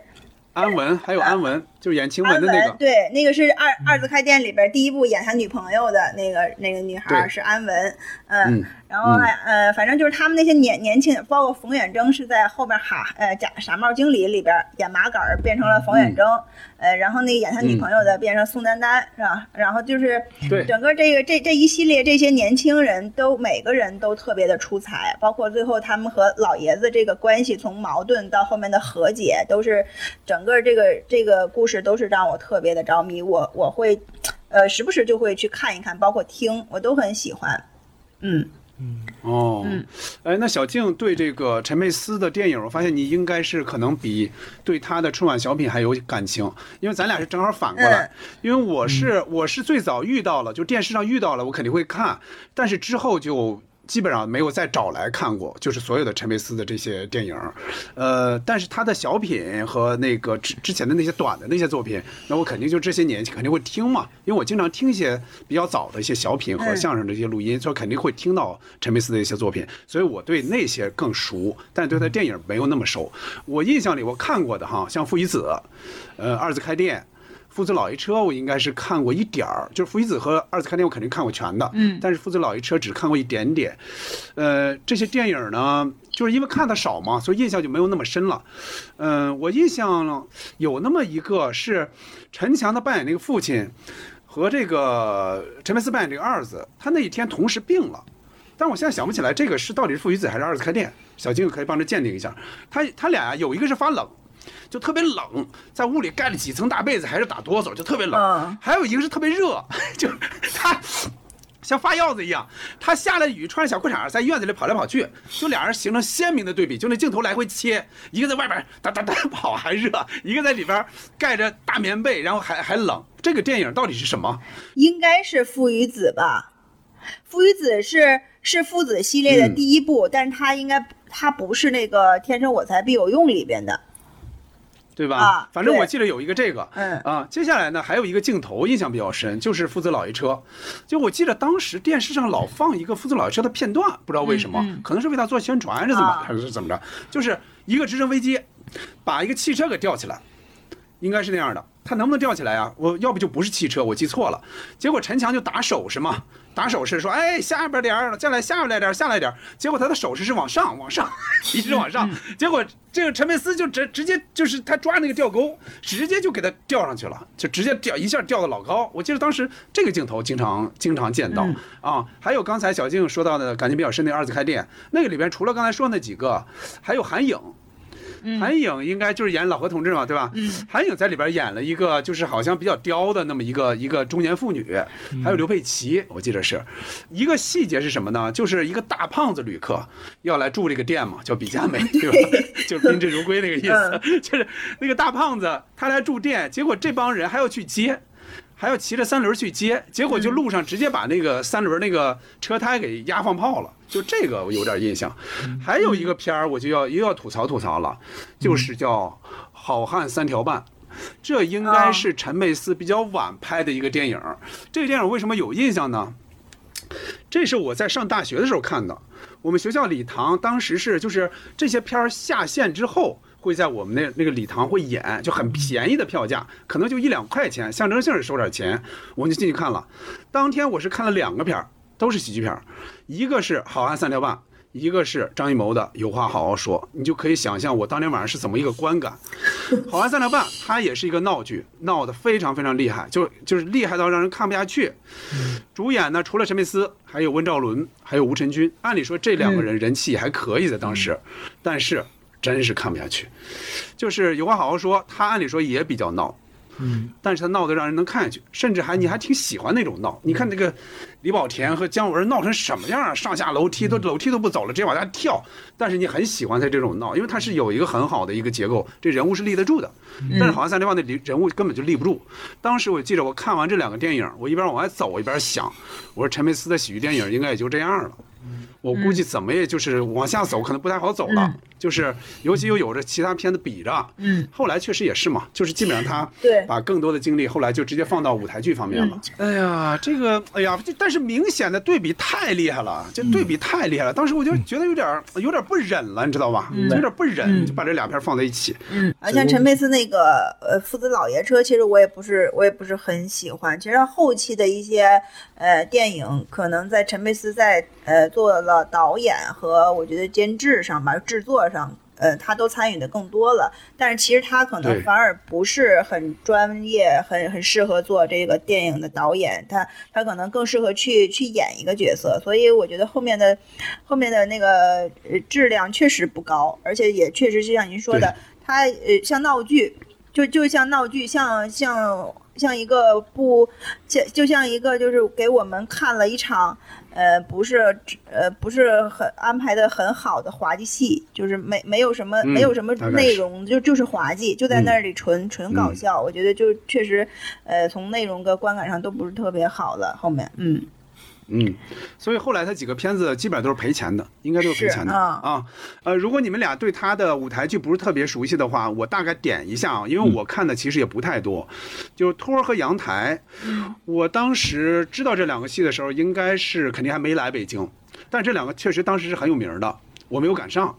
我只是在几年前看过他和杨立新老师主演的那个戏台，这个我是看过的。它号称一个什么台什么台系列嘛，就是阳台啊、戏台啊这样的。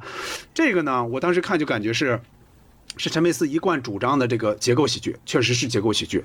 他也闹，但是他会有一个很好的一个结构在里边，喜剧包袱也能出来。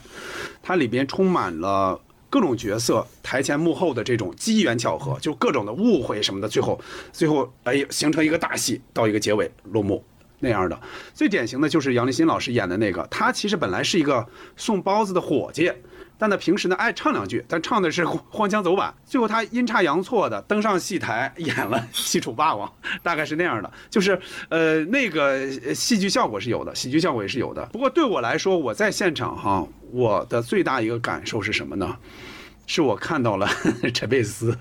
看到了陈佩斯老师。这在那之前，我是在一个片场见过他，呃，但是就是也也没有什么交流，也没有什么，就是他也好像就坐在那儿，也没有什么举动嘛，印象不是那么深。但是这一次看，我就看陈佩斯，他尽管是穿的是民国时候那些衣服嘛，就他他演的是一个呃戏班的一个班主，嗯，但是啊，你看他的那个台词和他的身段啊，就是说台词那个状态，那个嗓音，就我一看他，我就想起了。就是多年前在春晚上年轻时候那个他，就是一下就就就就有一点小感动的，确实是，只不过就是呃多了白胡子嘛，就是那那那种感觉，就包括眉毛，你发现了吗？眉毛有一点白，对，都有一点白，都是那种，所以就是有一点小感动。嗯嗯，好，那咱们就接着往下走吧，好不好？好，嗯。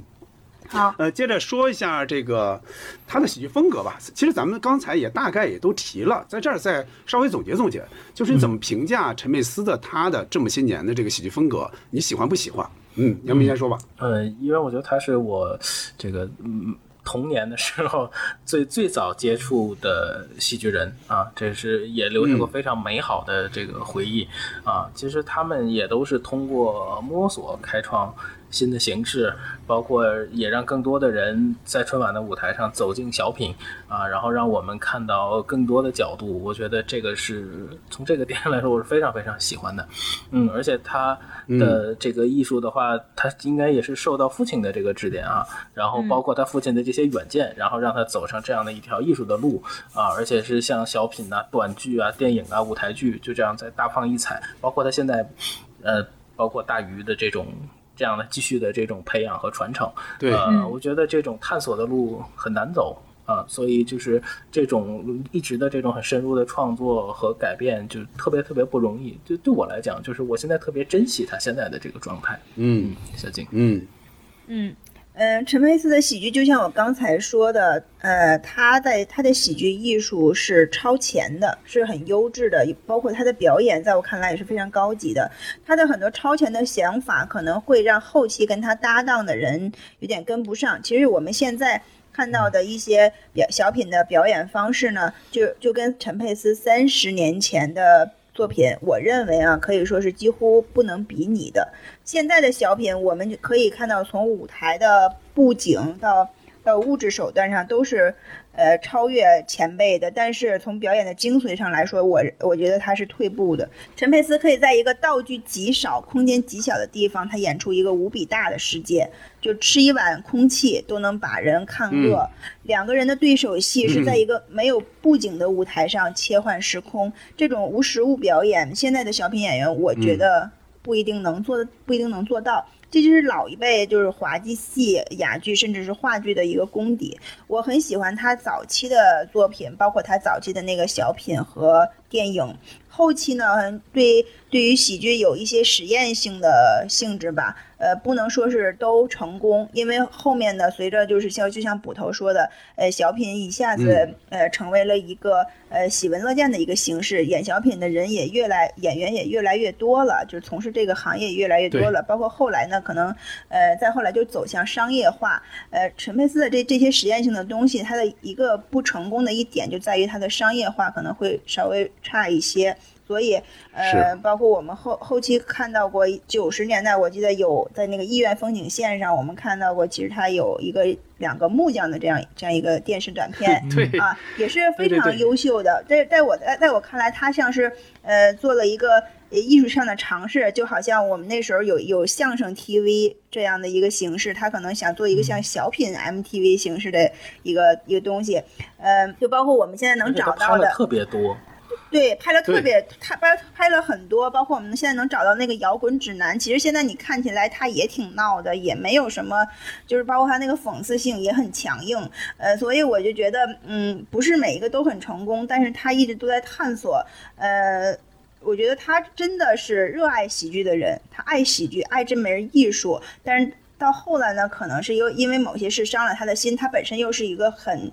很那个个性的人，他不想融融于某某某些环境下，所以他他才有后面的一些不太呃，就是不太好的一些一一些一些状态。但是我就我我听到捕头说那个去看了他的话剧，呃，有一种感动，我我也能体会到。如果真的能在现场看到陈佩斯老师，不管他是已经变变老了，还是还是什么样，他还是能表现出以前我们所能想象到的他那个，呃，演小品的那样，这个机灵鬼怪的那样的状态，就是让我们就是有一种感动。真的，我我如果有机会，我也想去看一看，嗯。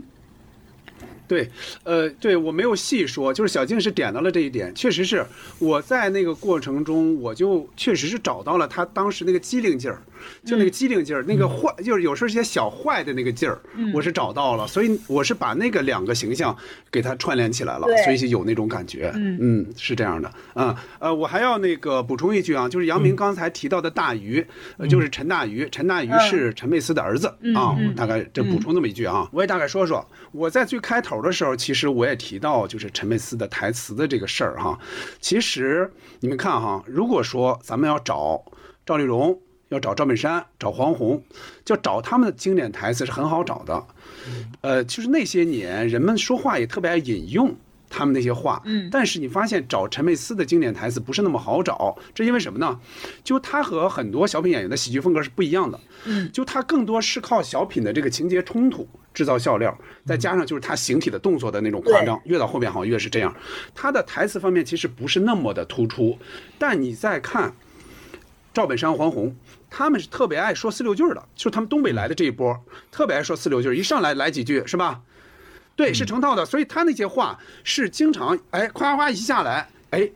他很利于传播，所以他们那些词很容易传播开，就是那些观众哎，我就一下就记住了。嗯，所以呢，他们特别爱用这种所谓叫外插花，就是相声管这种东西叫外插花，就是他这哗哗来这么几句，哎，他但是这个东西呢，他可能跟剧情没有直接的关系，他他也要这样说。嗯，但是你看。陈佩斯的这个小品，他更注重的是表演，当然也有他一直愿意强调的这个喜剧结构，大概是这样的。但是你看到后边的几个春晚小品，明显是，我觉得结构方面应该也是出现了问题了。对，肯定是出现了问题了，就是他他失控了，就是包括你看陈佩斯多年之后他接受采访，他也经常说，其实他不认为他当年的小品有多好。就哪怕咱们觉得小呃主角与配角有呃有多好，胡胡椒面有多好，他不觉得那有多好，就是他哦可能更、更看重的是他后来的这些舞台剧的这些这些部分。嗯要说喜欢不喜欢呢，我肯定是喜欢的，否则我也不会像刚才那种感动，肯定不会有。我喜欢的是它两个部分嘛，我说的是那个春晚小品这块儿哈，呃，一个是就是他八十年代最早的闹的那一部分，但那会儿的闹他能闹好，而且他那会儿他他是最早闹的那一波，所以能把闹剧给拍成那样，给演成那样，我觉得也是好的。还有就是九十年代初，它的结构剧情比较出色的那个部分，就是包括刚才说的呃主角配角，包括警察小偷，这个是我比较欣赏的部分。嗯，我还特别喜欢的陈佩斯的表演是什么呢？我刚才也提到了，就是他使相。相声里讲使相，使相指的是什么呢？相声的相其实就是使相，就你用你的脸上的表情的控制来出戏。你看他那个，我不知道你们注意不注意那个，就是主角配角里边他那个眼神儿，嗯，就是他那个眼神还有特写，还有特写，那眼神是非常非常到位的，就把那个人物给塑造的非常非常明显。但是你但看后来，就是后来的那几个比较晚的那几个春晚小品，就他的，他就有点挤眉弄眼了。就这个是明显的，就是跟他最早的那个表情控制是完全不一样的。这个实际上有点使过了，我大这哦大概是我的个人的一个感觉。嗯嗯，好。那行了，那咱们就走到最后一个问题了哈，嗯，就是咱们刚才大部分说的都是陈佩斯老师的他的作品，接下来咱们再简单说说他这个人，我就连续发问了哈，嗯，呃，就陈佩斯最早给你留下的一个印象是什么？比如说就搞笑，他到后来给你留下的印象有没有变化？比如说比较偏执、比较执拗，你怎么看他和央视的这些恩怨？怎么看？就是他好像现在不太被理解的这个喜剧观，嗯，你理解不理解他？嗯，杨明说吧。好，呃，我真的其实是通过这这第一个搭档，真的是享受过了很多快乐。呃，就是后来也知道他们去定义了这种形式，呃，但是从他的这个表演轨迹上来说。其实是有点符合现在小品的规律了哈，就是洗头卑微，而且从最后的这个之后他们的这个访谈，呃，大概也能了解他们这也是一个不太满意的一种收尾，呃，这个而且他后来在北京台的春晚就是再出场。就是包括跟这个所谓的时空感哈，就是对。孩子在一块儿去演这个吃面条。吃面条，嗯。对，其实但是也提不出那个精神，最多感动的就是负责两个人的神态，包括他这个 三代人的这个这个状态，就是非常非常像的，也就是能感觉到这些。其实我最早也是从那个大道喜剧院做的那个喜剧讲座，包括就是郭德纲在麻省理工那个演讲，其实是在那个阶段是让我重新认识这两位戏剧前辈。呃、嗯，就是一四年的时候，那个时候就是看到易建的那个采访，呃，应该是好，应该是久未谋面了，嗯，而且他们那天面对镜头说了好多掏心窝子的话，嗯，首先还得感谢伊丽静啊，那个时候他们还都是比较、比较就是感性的一面。呃，那段访谈其实我听起来之后，我就一直会担心被禁，因为说的都是实话，而且嗯。尤其是那句“我很干净”，对嗯，我我因为那些话也是我非常非常认同的，呃，尤其是那段关于世界规矩和没有改变我也要坚持发声的态度，呃，其实在那段时间其实也会影响着我。对于执拗这个呢，我是感觉我我更多的是理解他是活在自己的世界里，他嗯。能看透视野，也能看透父辈，还能看透这两代人的名誉。呃，而且我觉得只有到过那个高度的人，就他才有资格说这样的话和掌握这样的话语权。恩怨这事儿呢，我是觉得那个时代演员跟春晚其实它是一个互相成就的一个舞台。呃，从版权意识上来说，他们做的没错，不希望自己的作品这个被侵犯。嗯、那判决的这个结果也说明央视和地方电视台它确实存在侵权的行为。嗯，但是他们是得有很大的决心才能承担这个后果，还有这个他们有这个能力去继续生活，包括这个勇气，这个都特别值得钦佩。嗯，其实我有一点就是说我我在咱们做这个节目找资料的时候哈、要回看一些小品，凭一些我自己的这个记忆，再加上弹幕的确认，就是常常发现一些台词和内容其实是已经被删改过的。我觉得这是一个，哦是我觉得是一个特别不正常的现象。你举个例子，嗯，《王爷与邮差》里面很多人都说，其实里面有台词被删掉了。嗯，就是网上放出来的比那个当时春晚的其实那个包括很多央视之前也都会删掉一些一些，就是我们已经看不到太完整的这个这个小品了。嗯，哦，这是我觉得这是非常非常不正常的，而且我觉得这个内容其实还挺呼应他之前意见的那个采访。我一直觉得陈佩斯老师他是一个很有智慧的人，而且他说他的喜剧是有结构的，是有方法的，而且是个非常踏实的手艺人，而且他是需要进步的。嗯，我觉得在他的那个世界里头呢，所谓的竞争对手就只有他一个人，就是只要他战胜了自己。呃，他他真的也经常说，就是我无比希望在这个行业内能有交流的对手，享受那种畅快的东西。我是看金牌喜剧班很少，但是我看了那个整理出来的陈佩斯老师的那些发言，嗯，我觉得好多东西他其实说在说在确实说在那个节骨眼上，也让那些选手我觉得也能 也能接受。嗯、但是嗯郭德纲和英达老师他们可能就是那种娱乐性大局观就更强，陈佩斯老师就是一直在表达自己的这些观点。呃，对原来派的这两期节目里头，其实陈老师就是又思考忧患，然后又始终还是保持一个理想化的状态吧。而且访谈里也几次提到这个文化跟历史共存的这种方式，他其实还挺值得思考的。嗯，而且陈佩泽老师现在他的创作态度没变，他作品也没变，可是时代在变，所有的评论的风向也都在变。这个我觉得也是一个很有意思的事情。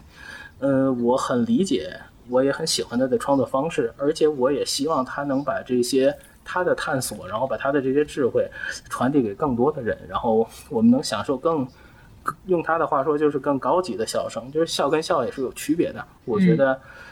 有这样的一个人一直在做这样的事情，就就让我就是非常非常尊重。嗯，小静，嗯，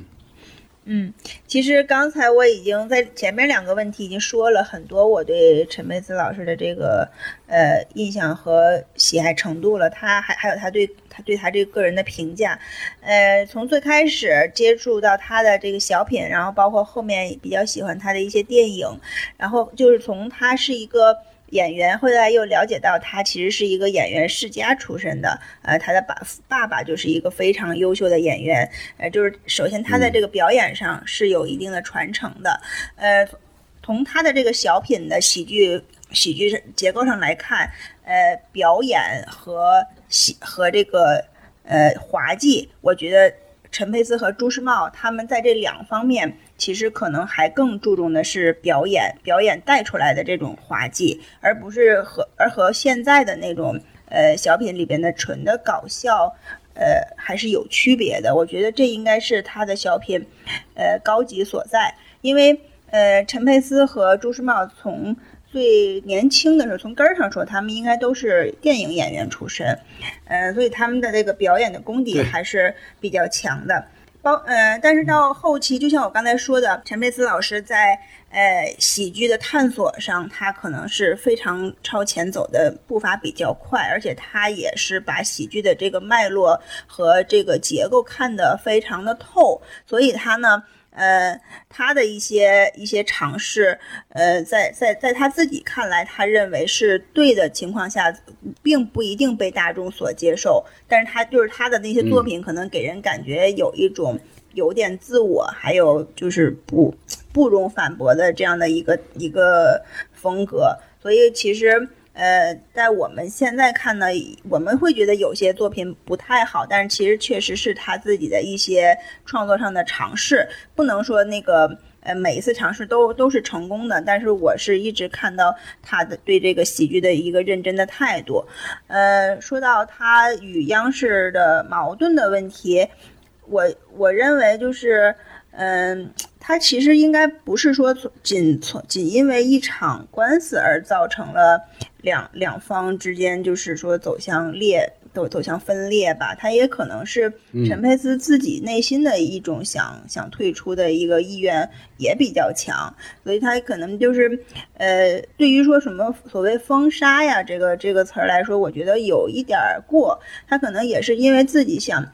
逐渐从这个央视的舞台上转变到自己更能控制的一个个人化的话剧，或者是那种表演表演嗯那种表演的舞台上去，所以我觉得嗯这个矛盾也也不也不想多说，但是嗯现在应该又回归到这个对啊、又回归到央视的节目上来看，其实好像也也不是说很严重的矛盾吧，在当时可能我们解读的比较比较过了。嗯，其他的我就没有什么特别想说的，就是说说到陈佩斯是否执拗，他执拗是肯定的，这我感觉他应该是有这样的一个性格的所在。呃，包括他对这个艺术创作上，包括他对孩子的教育上，可能都会有一些这方面的呃。特质，呃，我我不能完全认同，但是，但是这他的这个形式是他自己的一个特点，就是他走的这一条路，包括他对孩子这个教育是他们自己所所造的一个独特的一个特点，你别人是不能学习和复制的，呃，所以我觉得，嗯，他应该算是一个呃社会上比较另类的一个存在。央视出过那么多演员的那个春晚的那些作品，尤其是相声小品，对吧？对。但只有陈佩斯是这么做了，他敢这么做，他能这么做，他说明他对这个事儿他是在乎的，他在乎的事儿他就非常较真儿，哪怕今后哎你就说我再也不合作了。哎，我也要抗争到底。我觉得他当时这一点他肯定是想明白但。是当时那个官司就，但是当时那个官司是陈佩斯和朱时茂一起打的，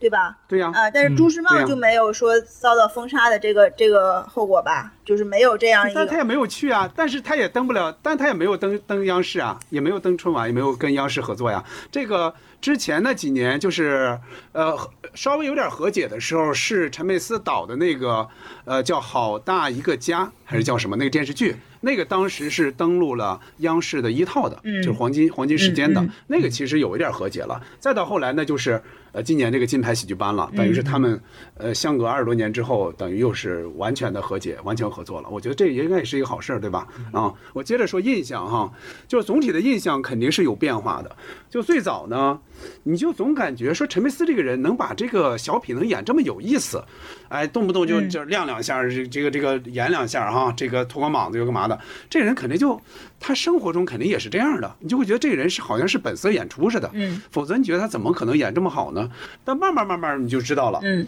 他在台下还真不是人来疯的那种演员，嗯有的演员是本色的，嗯我台上什么样，我台下也什么样，就是嘻嘻哈哈的。但是你看陈佩斯，他在私底下非常严肃，对吧？嗯尤其是刚才说到了，对于对于版权这个事儿，他很严肃；嗯，对于喜剧这件事儿，他也非常执着，嗯对吧？他应该是不不是很轻易妥协的一个人。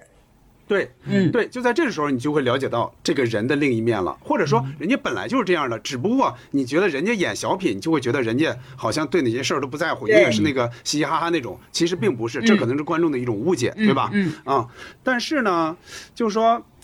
陈佩斯对于喜剧的这种较真儿，他尤其现在他经常去讲课嘛，经常布道，我觉得可能这辈子就这样坚持下去了。他觉得他这个喜剧是好的，那我就要坚持我这个理论。嗯，我觉得他应该是看不惯如今这种，尤其是互联网这种短平快的这种喜剧手法，他应该是看不太惯的。嗯，比如说那种咱们也经常看到的别人转来的哈，纯搞笑那种短视频，动不动就哎呦我的妈呀，哎呦我的妈呀，就是我一听这话我都恶心，知道吗？很多时候我都特别恶心，就生理起反应，就特别特别不愿意看，特别不愿意听这个声儿，就很多时候纯闹，就他这个纯闹，你感觉他跟陈佩斯当年闹得好的那段的那种闹啊，他还是确实有高级和低级的区别，他绝对是有的。嗯，但是还要说一点的是，陈佩斯他现在关于这个他那一套理论，就是结构喜剧的那一套理论，嗯，如今再看啊，确实显得有点孤独。咱不是说他对和错，他确实显得很孤独。嗯，在电视上应该不止一次看到过他讲课的一些场面，不管是在金牌喜剧班，还是杨明刚才提到的那个圆桌派，都有这个场面。什么场面呢？就是陈佩斯在台上讲的很认真，台下坐了那么多人，他讲的非常认真，又又这个画线，又画框啊，这又写字啊，写题要在在题板上写。但是你看台下那些年轻人，